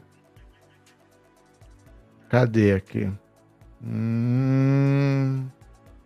Pera lá, acho que eu tô chegando. Tô chegando, quer ver? Aguenta as pontas aí. Hum, cadê? Eu vi ontem. Achei, achei. Dá uma olhada aqui. Cheguei nele. Pensando o Auto Insta, me segue aí, ó. Me segue aí, ó. Presta atenção, presta atenção. Ouve, ouve. Governou o estado de Minas Gerais por dois mandatos e terminou com aprovação de 92%. Preciso dizer mais? Tem caráter, ele é honesto. E principalmente porque a mudança é segura. Reconhece e confia porque sabe da seriedade, sabe do homem que ele é e a vontade política e a vontade de mudar o Brasil. O Brasil precisa saber que tem um brasileiro que gosta do Brasil. E a Aécio é esse brasileiro. Eu vejo a Aécio como um líder. Sabe aquele líder que você precisa quando seu time está quase abatido? É disso que a gente precisa, liderança. É uma pessoa que tem a oportunidade de olhar nos olhos e sentir do coração dele o que ele deseja pro Brasil, que é o mesmo que nós. A hora é agora. Mudança de verdade é a Aécio. Meu querido amigo Aécio, toda a felicidade do mundo. Que Deus continue te iluminando nessa estrada brilhante que você trilha. Você merece todo o sucesso da vida. Você é um dos poucos políticos, um dos caras que faz a gente, como cidadão brasileiro, acreditar que esse país pode dar certo. Tem... Tô falando para vocês, isso daí é na eleição do Aécio de 2014, são os mesmos sertanejos que apoiam o, o Bolsonaro hoje. Nem todos são os mesmos que apoiavam o Collor, porque não, não, não, não eram cantores naquela época. Mas os mais antigos, né? Chitãozinho e Chororó, naquele tempo era é, Leandro e Leonardo, porque o Leandro ainda estava vivo. Todos eles já apoiavam o Collor. Todos eles apoiaram o PSDB, o Aécio. Agora estão com o Bolsonaro. Nenhuma surpresa. Vamos ver aqui de novo, rapidinho, ó. Governou o estado de Minas Gerais por dois mandatos e terminou com aprovação de 92%. Preciso dizer mais? Tem caráter, ele é honesto. Principalmente porque a mudança é segura. Quem conhece confia porque sabe da seriedade, sabe do homem que ele é e a vontade política e a vontade de mudar o Brasil. O Brasil precisa saber que tem um brasileiro que gosta do Brasil. E a Aécio é esse brasileiro. Eu vejo a Aécio como um líder. Sabe aquele líder que você precisa quando seu time está quase batido? É disso que a gente precisa, liderança. É uma pessoa que tem a oportunidade de olhar nos olhos e sentir do coração dele que ele deseja do Brasil, que é o mesmo que nós. A hora é agora. Mudança de verdade é a Aécio. Meu querido amigo Aécio, toda felicidade do mundo. Que Deus continue te iluminando nessa estrada brilhante que você trilha. Você merece todo sucesso na vida. Você é um dos poucos políticos, um dos caras que faz a gente, como cidadão brasileiro, acreditar que esse país pode dar certo e tem Tá vendo, meu povo?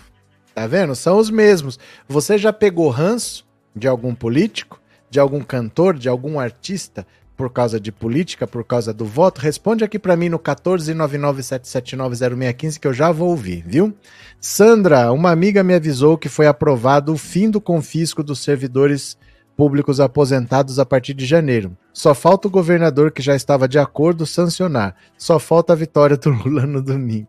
Valeu, Sandra. Obrigado, viu? Obrigado pelo superchat e obrigado por ser membro do canal. Muito obrigado, viu? Cadê? Ricardo, o Bozo hoje falando em virar voto, ele sabe que vai perder 13 nele. Se você ele estivesse na frente, ele não falava em virar voto. Né? Ele, só quem fala em virar voto é quem tá atrás. Cadê? É, granadas podem ser compradas legalmente pelos CACs? Que eu saiba, não. Que eu saiba, não. E ele tá em prisão domiciliar, não sei onde que ele comprou também. Será que foi na Shopee? Será que foi no Mercado Livre? Vai repetir o discurso de perdedor no domingo é Lula. É porque esse discurso já estava preparado para o primeiro turno, né? O discurso ele já tem. O problema é que ele teve uma votação melhor do que ele mesmo esperava. Aí ele não, nem atacou as urnas, nem falou de fraude. E agora veio o segundo turno, tá difícil e ele sabe. Vejam aqui, olha. Angélica reitera apoio a Lula, mesmo com silêncio de Luciano Huck. Ah, Luciano Huck, esse é uma das pessoas que mais me dá ranço no mundo. Luciano Huck não se posicionou nas eleições presidenciais disputadas entre Jair Bolsonaro e Lula, em contrapartida Angélica, que já havia declarado seu voto ao petista no primeiro turno, realizado em 2 de outubro, reiterou sua escolha nessa terça-feira, às vésperas do segundo turno que acontecerá no próximo domingo. De domingo deixou de ser sobre um partido, deixou de ser sobre um candidato, é sobre o futuro que deixaremos para nossas crianças, nosso povo e nossa terra, é sobre a defesa da democracia e o resgatar do melhor em nós. Por isso, meu voto é 13. Aê!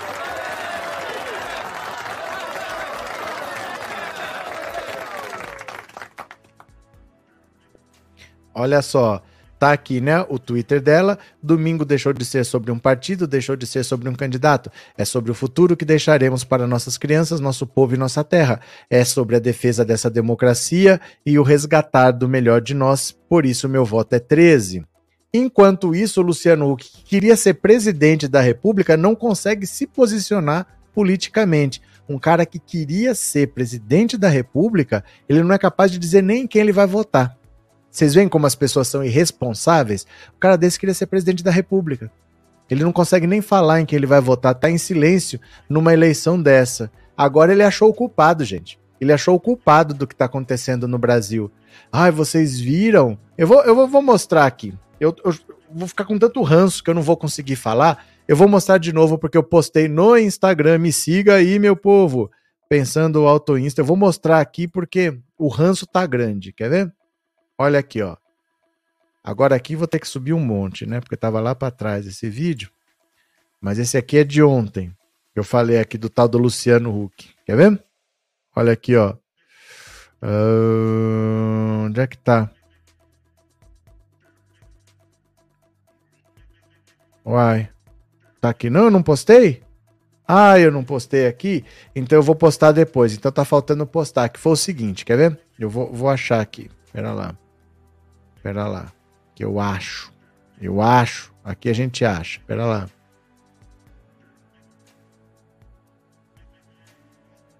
Ó.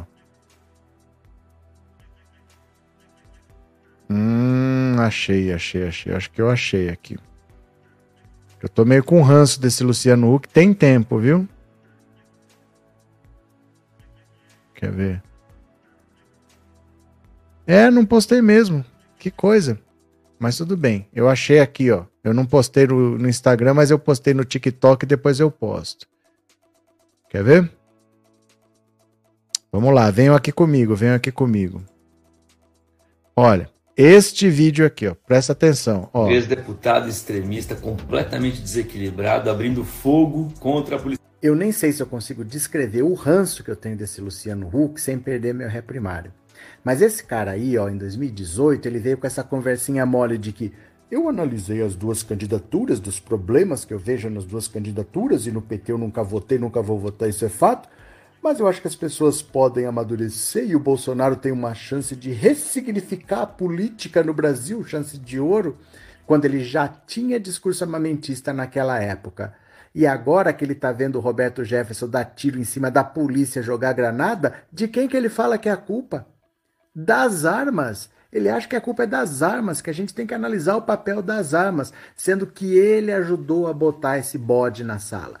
Ele foi um dos caras que é responsável por ter o Jair Bolsonaro, que já tinha discurso armamentista, como presidente da República. Aí, depois de quatro anos, ele fala que é um ex-deputado extremista, não fala bolsonarista. Ele ajudou botar o cara lá, disse que ia ser candidato à presidência da República, mas preferiu apresentar o Lata Velha, que ele ganhava mais. Agora ele culpa as armas.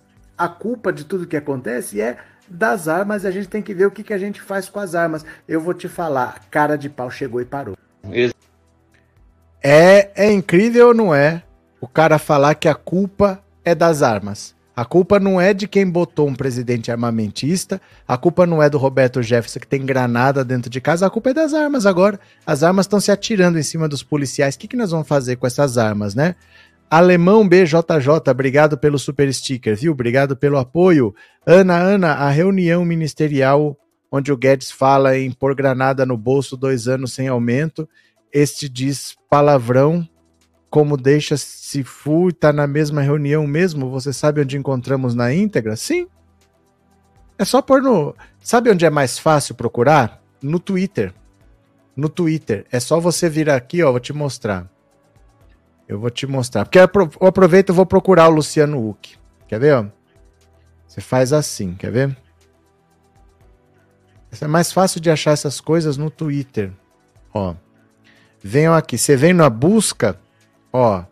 Você procura assim, Paulo Guedes. Ó, reunião.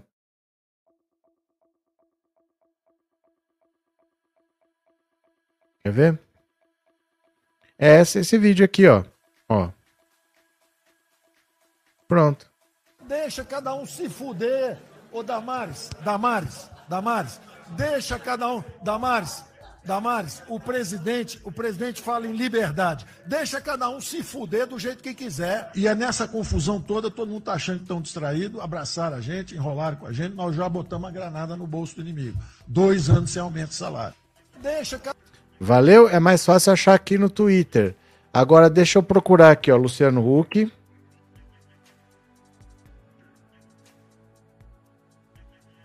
Ó, o vídeo dele de 2018 que me dá ranço é esse aqui, ó. Esse aqui, presta atenção, ó. Opinião a favor de nenhum candidato, pelo amor de Deus. Ó, vou explicar de novo, tá? Eu fiz uma análise ao longo da semana da minha opinião sobre as duas candidaturas.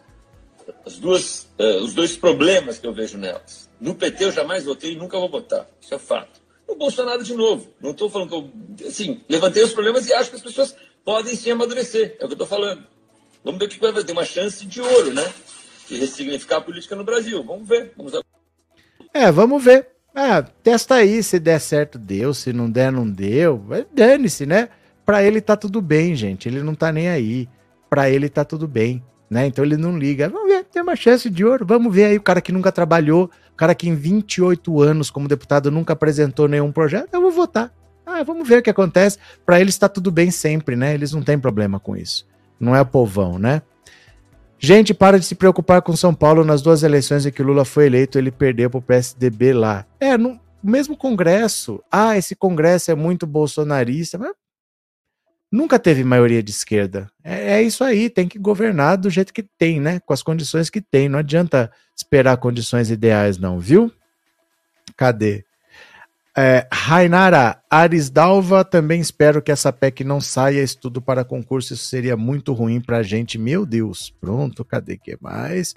Hulk é rico e mimado, não se importa com o pobre nem um pouco, mas esse cara me dá ranço, viu? Agora, veja o que está acontecendo com as pesquisas. Ricardo Alves, obrigado pelo superchat, meu parceiro, muito obrigado, viu?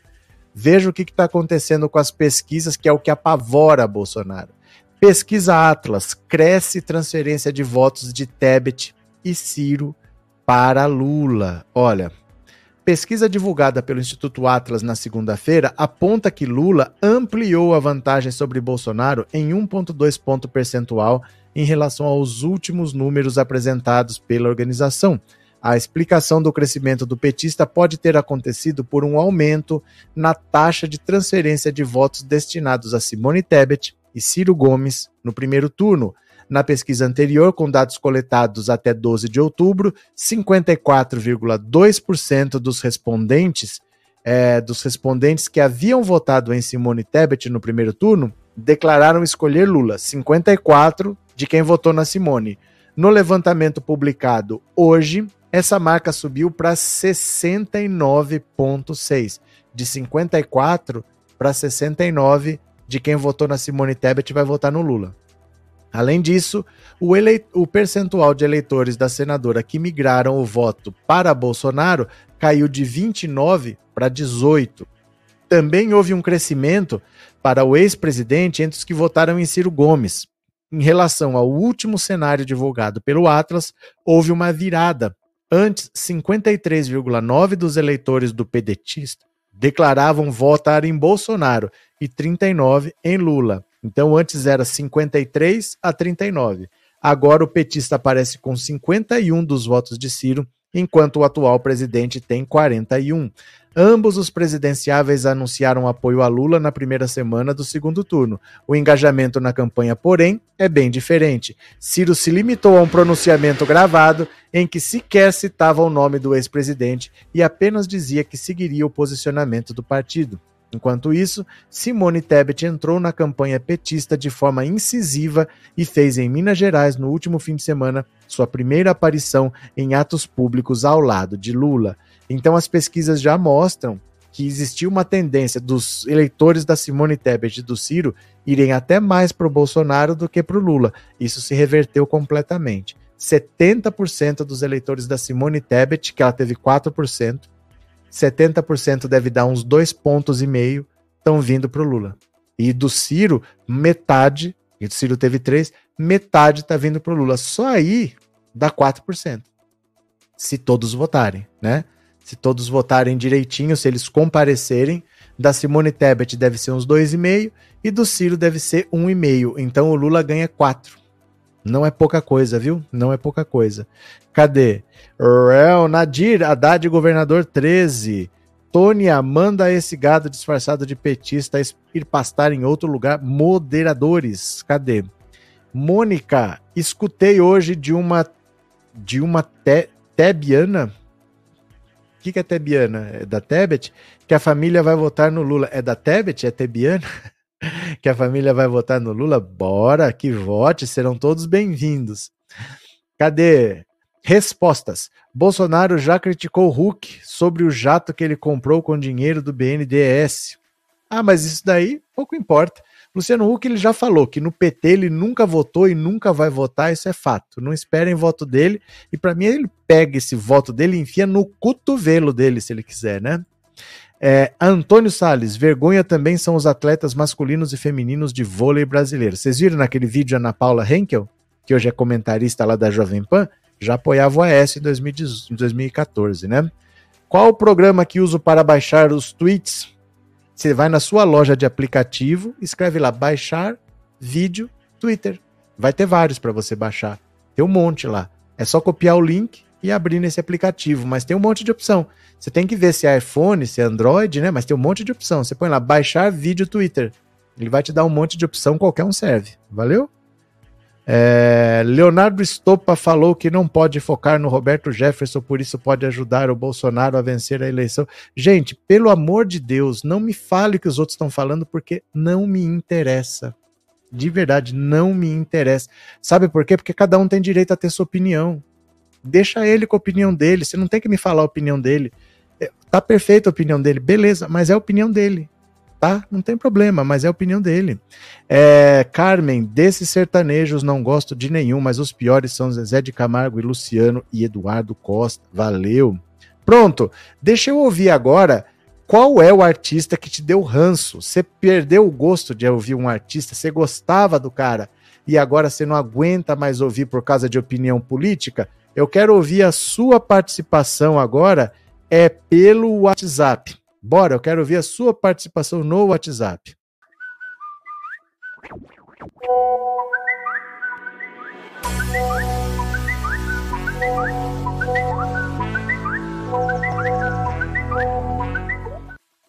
Bora, vamos ver aqui, ó. Vou compartilhar a tela. Cadê? Quero ouvir a sua opinião. Você já pegou ranço de algum artista por causa de propaganda política? Eu vou querer saber exatamente agora. Bora, que eu quero ouvir sua opinião. Vamos ver? Cadê? Sempre os primeiros aqui parece que não quer abrir, viu? Ah lá.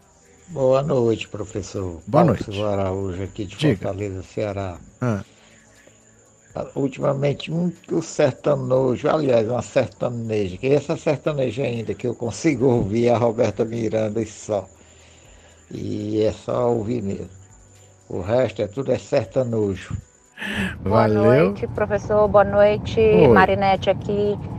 Eu criei, foi um nojo desse sertanojo aí, desse Neymar. Olha, falou pra mim que vota no Bolsonaro, pra mim já eu sei que é escroto. Não me interessa estar nem perto. Boa noite, professor Roberto. Oi. Eu moro aqui em Santa Catarina e eu sou uma que era super fã do Amado Batista. Hoje Nossa. eu tenho ranço dele, excluí todas as músicas dele que estavam armazenadas no meu arquivo. Não, não posso nem ver. É Amado Golpista. E muitos outros, esses outros aí também. Esse é doido, Amado Batista, esse é doido. Lula é o cara, Bolsonaro é o caralho. Ô, louca! Boa noite, professor Márcia Chachá. Ave Maria, minha playlist mudou radicalmente.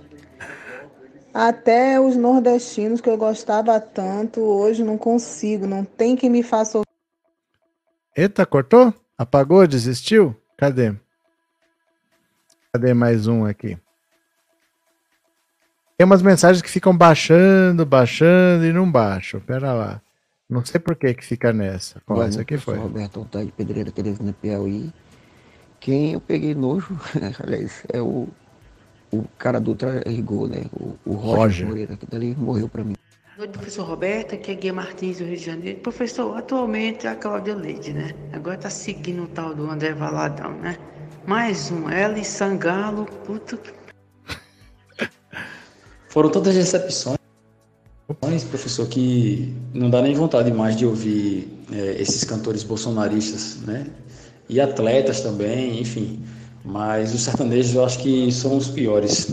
Abraço, professor Demetrios. Valeu, Demetrios. professor. Lenilda, Salvador.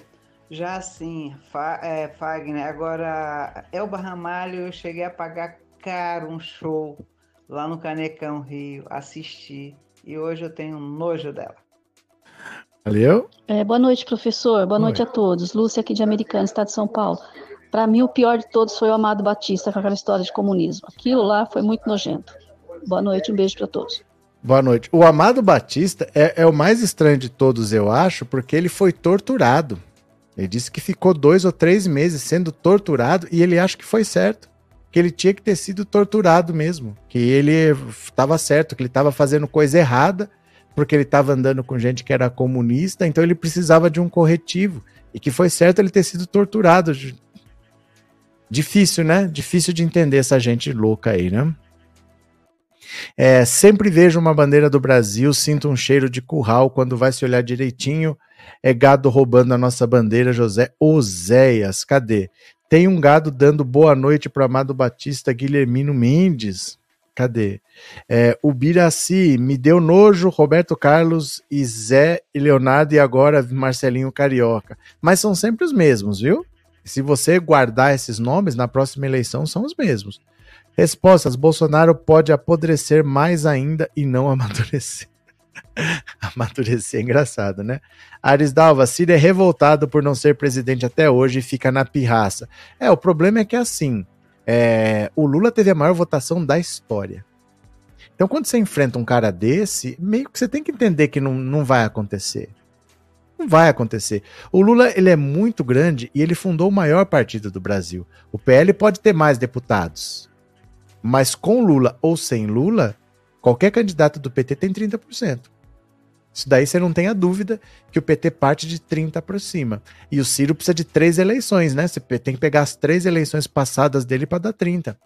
Então é muito difícil para ele achar que vai ter alguma chance de fazer alguma coisa enfrentando o PT e o Lula. Ele não consegue, ele não tem tamanho para isso, né? Cadê? Cadê? Uh, Sandra, gostava tanto de Borbulhas de Amor do Fagner e Emília e O Mal que Sai da Boca do Homem da Baby. Que decepção. É. Mas a gente confunde a obra com a pessoa. A gente gosta da obra e acha que a pessoa deve ser legal. E normalmente não tem nada a ver uma coisa com a outra, né? Continuemos, venham para cá. Em nota, vítimas de assédio na Caixa se revoltam com fala de Bolsonaro. Olha o Bolsonaro se queimando com as mulheres de novo. É impressionante, viu? O grupo de vítimas de assédio sexual cometido dentro da Caixa, enquanto presidia presidida por Pedro Guimarães, se posicionou após falas do presidente Bolsonaro. Em um podcast, Bolsonaro disse que não havia depoimentos contundentes de que houve algum tipo de abuso cometido pelos diretores do Banco Público. Depois da divulgação dos casos, o Ministério Público Federal passou a investigar as denúncias, assim como o Ministério Público do Trabalho.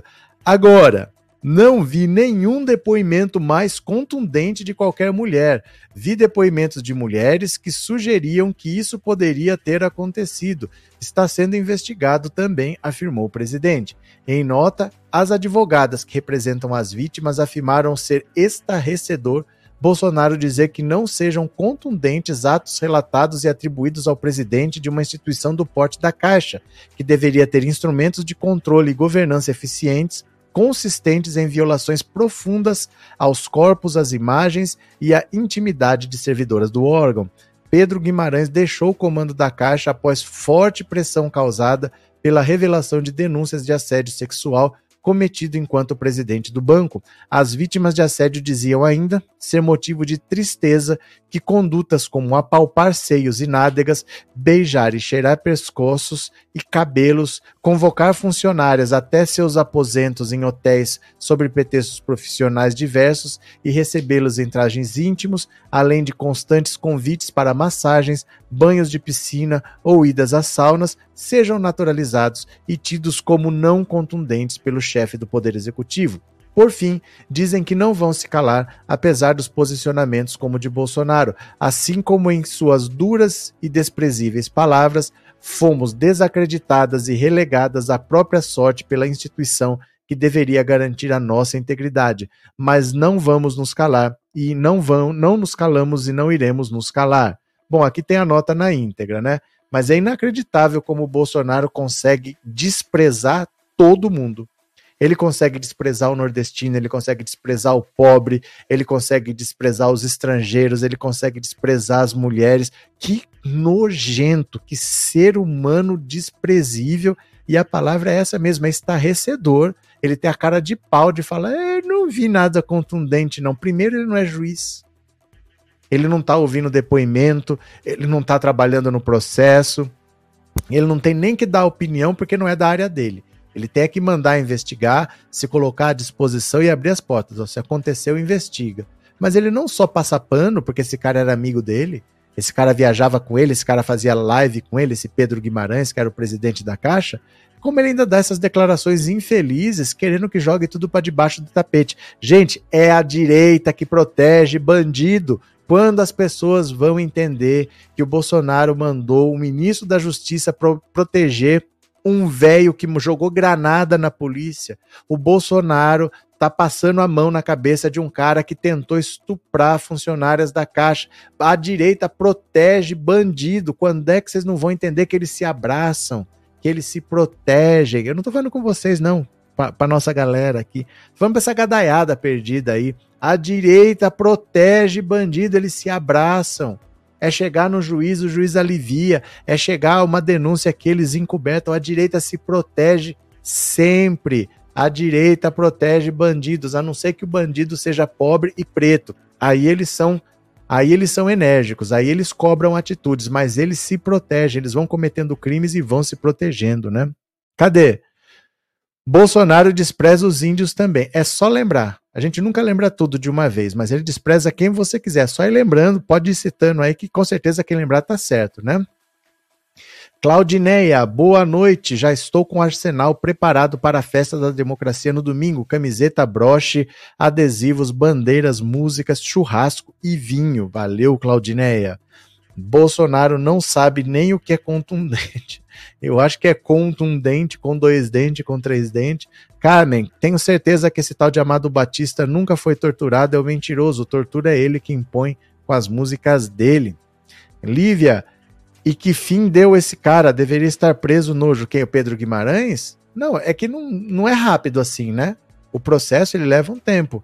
Então, é, teve a coleta lá de, de dos depoimentos, as, elas prestaram depoimento, aí tem uma investigação, os caras vão lá na caixa, ouvem depoimento de outras pessoas que não foram depor, porque um cita o nome de um, de outro, eles veem se a pessoa quer depor ou não. É um processo da justiça é esse, gente. Não adianta, não é assim de um dia para o outro, mas Tá rolando lá, né? Cadê? Célia Regina deve ser dor de corno que o Amado Batista sente pela ditadura, pois a ex-mulher dele, a cantora Angra, colocou uns galhos na testa dele, povo que disse, não sei de nada, não. Cadê?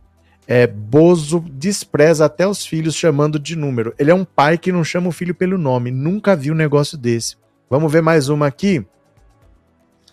Equipe de Tarcísio mandou o cinegrafista apagar o vídeo do tiroteio e paralisou. Por quê? Por que, que o Tarcísio mandou a equipe dele apagar as provas de um atentado? Disse que era um atentado, mandou apagar. Estranho, né? O áudio obtido pela Folha aponta que um integrante da campanha de Tarcísio de Freitas mandou um cinegrafista da Jovem Pan apagar imagens do tiroteio que terminou com um suspeito morto e interrompeu a agenda do candidato em Paraisópolis, na zona oeste de São Paulo. O profissional da emissora, que pediu para não ser identificado, fazia imagens da campanha do postulante ao governo. Tarcísio estava na sede de um projeto social que inaugurou um polo universitário na favela quando o tiroteio entre policiais e suspeitos terminou com uma morte. Em seguida, o cinegrafista e outros profissionais de imprensa foram levados para uma van da campanha a um prédio da Zona Sul usado pela equipe de Tarcísio. No local, houve perguntas ao profissional sobre o que ele havia filmado e a ordem para que ele apagasse as imagens. Você filmou os policiais atirando? Questiona um integrante da campanha. Não. Trocando tiro efetivamente? Não. Tenho tiro da PM para cima dos caras, responde o cinegrafista o membro da campanha ainda pergunta se ele havia filmado as pessoas que estavam no local onde o evento com Tarcísio foi realizado. Você tem que apagar, diz o segurança. A Folha apurou, no entanto, que as imagens já tinham sido enviadas à Jovem Pan. No momento, logo após o tiroteio, a emissora passou a exibir imagens do local do tiroteio, da ação da polícia e da retirada às pressas da equipe de Tarcísio. Procurada e informada sobre o teor da reportagem, a emissora se manifestou por meio de nota a Jovem Pan exibiu todas as imagens feitas durante o tiroteio. O trabalho do cinegrafista permitiu que a emissora fosse a primeira a noticiar o ocorrido no local. Não houve contato da campanha de Tarcísio com a direção da emissora com o intuito de restringir a exibição de imagens e, por consequência, o trabalho jornalístico. Já, já ouvimos o áudio. A Folha enviou a transcrição do áudio obtido à assessoria de Tarcísio e questionou se a ordem de integrante da campanha não consistiria em apagar uma prova do caso que ainda está sob investigação da Polícia Civil do Estado de São Paulo. Em resposta, a equipe do candidato disse que um integrante da equipe perguntou ao cinegrafista se ele havia filmado aqueles que estavam no local e se seria possível não enviar essa parte para não expor quem estava lá. A assessoria ainda disse que durante a agenda, diversos veículos fizeram imagens da situação e as colocaram no ar. Em nota enviada após a publicação desse texto, a campanha de Tarcísio afirmou que um integrante da equipe perguntou ao cinegrafista da Jovem Pan se ele havia filmado aqueles que estavam no local e se seria possível não enviaram essa parte do vídeo para não expor as pessoas que estavam lá. A pergunta, segundo a nota, foi feita na frente de outros jornalistas presentes. Nunca houve nenhum impedimento por parte da campanha em relação a isso. Qualquer afirmação que questione isso é uma mentira. O caso foi utilizado politicamente pelo presidente e candidato à reeleição Jair Bolsonaro no horário eleitoral veiculado no mesmo dia do episódio. O candidato a governador de São Paulo, Tarcísio de Freitas e sua equipe foram atacados por criminosos em Paraisópolis. Tarcísio, logo após o ocorrido, postou no Twitter que sua campanha havia sido atacada por criminosos. Depois disse que o caso foi um ato de intimidação sem relação com a política, mas com questão territorial. Olha o que ele falou. Em primeiro lugar, estamos todos bem. Durante visita ao primeiro polo universitário de Paraisópolis, fomos atacados por criminosos. Nossa equipe de segurança foi reforçada rapidamente com a atuação brilhante da PM. Um bandido foi baleado. Estamos apurando detalhes sobre a situação. De acordo com os relatos dos policiais, duas motocicletas com duas pessoas em cada uma passaram diversas vezes pelo local. Uma das duplas voltou ao lugar do ato de campanha, registrando imagens com celular e questionou um soldado da PM paisana sobre quem teria autorizado o evento. Minutos depois, os policiais relataram o som de uma rajada de tiros. Os motociclistas seriam então retomados com armas longas, é, juntos a pessoas em pé com armas curtas. Um dos agentes se escondeu atrás de um carro blindado e passou a revidar, segundo o boletim de ocorrência. A resistência aos criminosos teria sido feita por poucos policiais à paisana e o reforço chegou quando o confronto já havia terminado. Tem aqui, vamos ver também já já. O boletim de ocorrência também cita que os fatos narrados indicam que o suspeito foi morto por um dos policiais à paisana. Os relatos são similares ao do próprio Tarcísio em entrevista coletiva. Os bandidos notaram a nossa presença ali desde cedo. Homens em motocicletas filmaram a equipe, fizeram perguntas e voltaram armados foi algo corriqueiro. Não foi algo corriqueiro. Foi um tiroteio enquanto estávamos lá. Um vídeo mostra o suspeito Felipe Silva de Lima caído no chão no momento em que a PM pede autorização ao tenente para checar se o homem tinha arma na cinta. A polícia achou com ele um coldre, um celular, um relógio. Opa! Deu um pulo aqui. Opa, pera lá. A polícia achou com ele um coldre, um celular, um relógio, munição, mas diz não ter encontrado arma. O delegado geral da Polícia Civil, Oswaldo Nico Gonçalves, disse que ela pode ter sido levada por moradores que tentaram resgatar Lima.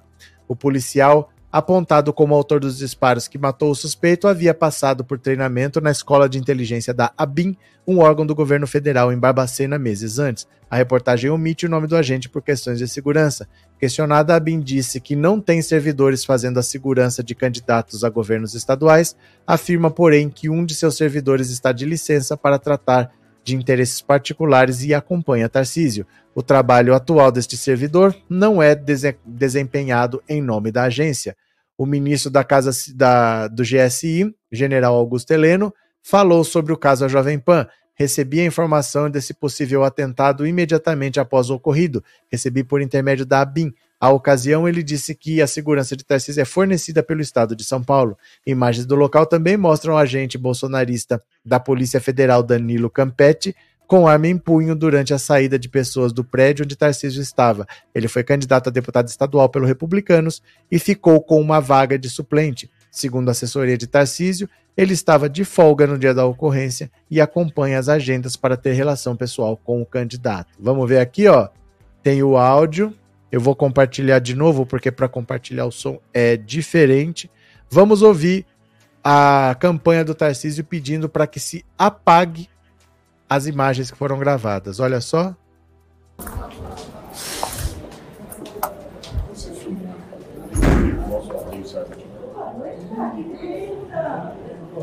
Estava embaixo, a gente estava, chegou lá para ver o que estava acontecendo, o cara Você saiu do local e foi até lá. Você estava lá embaixo filmando. Você filmou já o pessoal trocando tiro. Não, tiro efetivamente não. Tem um tiro da. Deu, deu tiro da PM pra cima dos caras. A hora que você chega, que você me barra, é, Você só filmou lá no canto? Só. Na hora que você, na hora que você chega ali, eu já tô voltando. O pessoal que tava no, na onda de Teresina, você não filmou. Não. Tá? Não filmou. Eu tava embaixo do, do, do segurança de colete. Não, você tem que apagar. Essa imagem que você filmou aqui também. Mostra o pessoal, você tem que apagar essa imagem. Não pode, não pode mudar isso. Já foi, ele fala, né? Olha as imagens aqui do dia. Vamos ver, olha.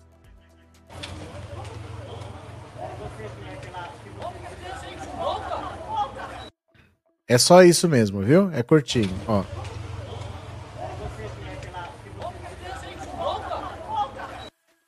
Pronto. A imagem é curtinha, seis segundos só.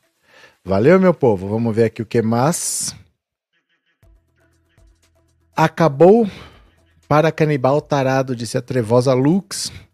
Sandra, eles vivem da imagem também processam quando não há um acordo entre ambas as partes. Cadê que mais? Val Silva, quando a milícia estiver instalada em São Paulo, quero ver esse um. Acho que cortou. Márcia, não vejo a hora de gritar na minha janela. Acabou, porra. Tá certo. Michele, Lula tá ao vivo no canal oficial dele. Vão lá deixar o like. Michele, nós estamos aqui agora, viu? Tá bom, vão e voltam. Não, espera, espera acabar, espera acabar. É, aí, isso eles colocam a culpa no PT. Fazer o quê, Dionísia? O Janone está com o celular do Bebiano, isso é sério? Claro que não. Claro que não. É, Batman nega conhecer Robin. Abraços, professor. É, aí tem treta. Não, é estranho esse negócio. Ninguém entendeu o que aconteceu. Ninguém sabe se teve é, algum uso disso que estava previsto. Teve uma pessoa que morreu. Foi um negócio esquisito essa história. Não está explicado. E agora tem essa gravação que eles estão apagando imagens, sendo que essas imagens podem ser solicitadas como provas do que aconteceu. Então, oficialmente ninguém sabe o que aconteceu. Vamos ver aqui, tá? Cadê? É... Vamos juntos 13, Hamilton, quem mais? Gente, cuidado quando forem votar Suzane Saldanha. Não vai acontecer nada não, no dia da eleição não acontece nada não. Podem votar tranquilos. Vamos ver agora as mensagens do Pix. Cadê? Mensagens do Pix. Bora, Bill. Cadê?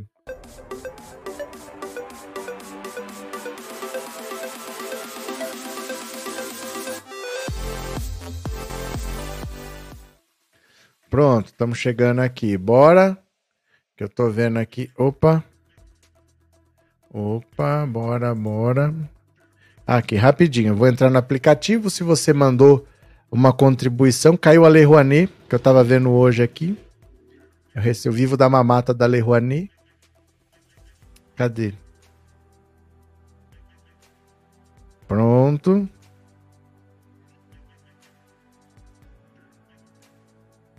Pronto, ó.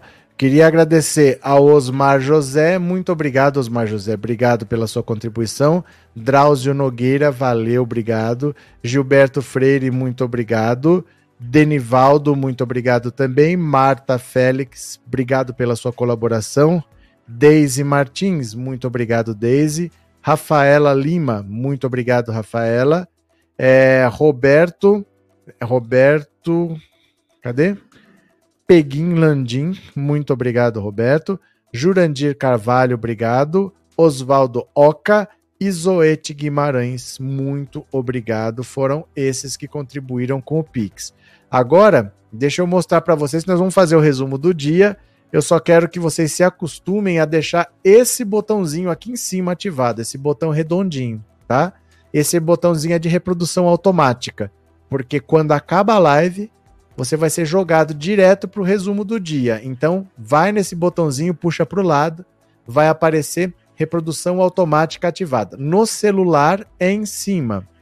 No computador é embaixo. Tá vendo aqui a seta apontando, ó, bem aqui embaixo, é o mesmo botãozinho, você tem que deslizar para o lado. Tem que deixar ativado a a reprodução automática. No computador é embaixo e no celular é aqui em cima, tá bom? E aí, acabando aqui, nós vamos direto para lá. Antes de encerrar, eu vou só pedir para vocês verem como eu estou impossível, porque a Xuxa me postou de novo nos stories Novo. dela. Fui parar Há dois stories dias eu da decidi- Xuxa duas vezes na mesma semana. Ah, Tô recebendo umas mensagens aqui. Vai passando, vai passando. Olha lá, Xuxa Meneghel. Trabalhadores. O que foi que aconteceu de errado? Agora, agora, agora. Você se lembra do deputado que disse que as ucranianas eram lindas, que na fila de refugiados só tinha deusa e que elas eram fáceis porque elas eram pobres? O Brasil inteiro se revoltou, né? Ele perdeu o mandato, ele ficou inelegível. Ele estava dizendo na prática que com Ai, ai, ai, ai, ai. Deixa eu dar uma olhadinha lá para ver se eu fui postado de novo. Gente, vamos lá pro resumo do dia rapidinho. Vamos, só fica aí, fica aí, que a hora que acabar você é direcionado para lá. Beijos, fui, valeu.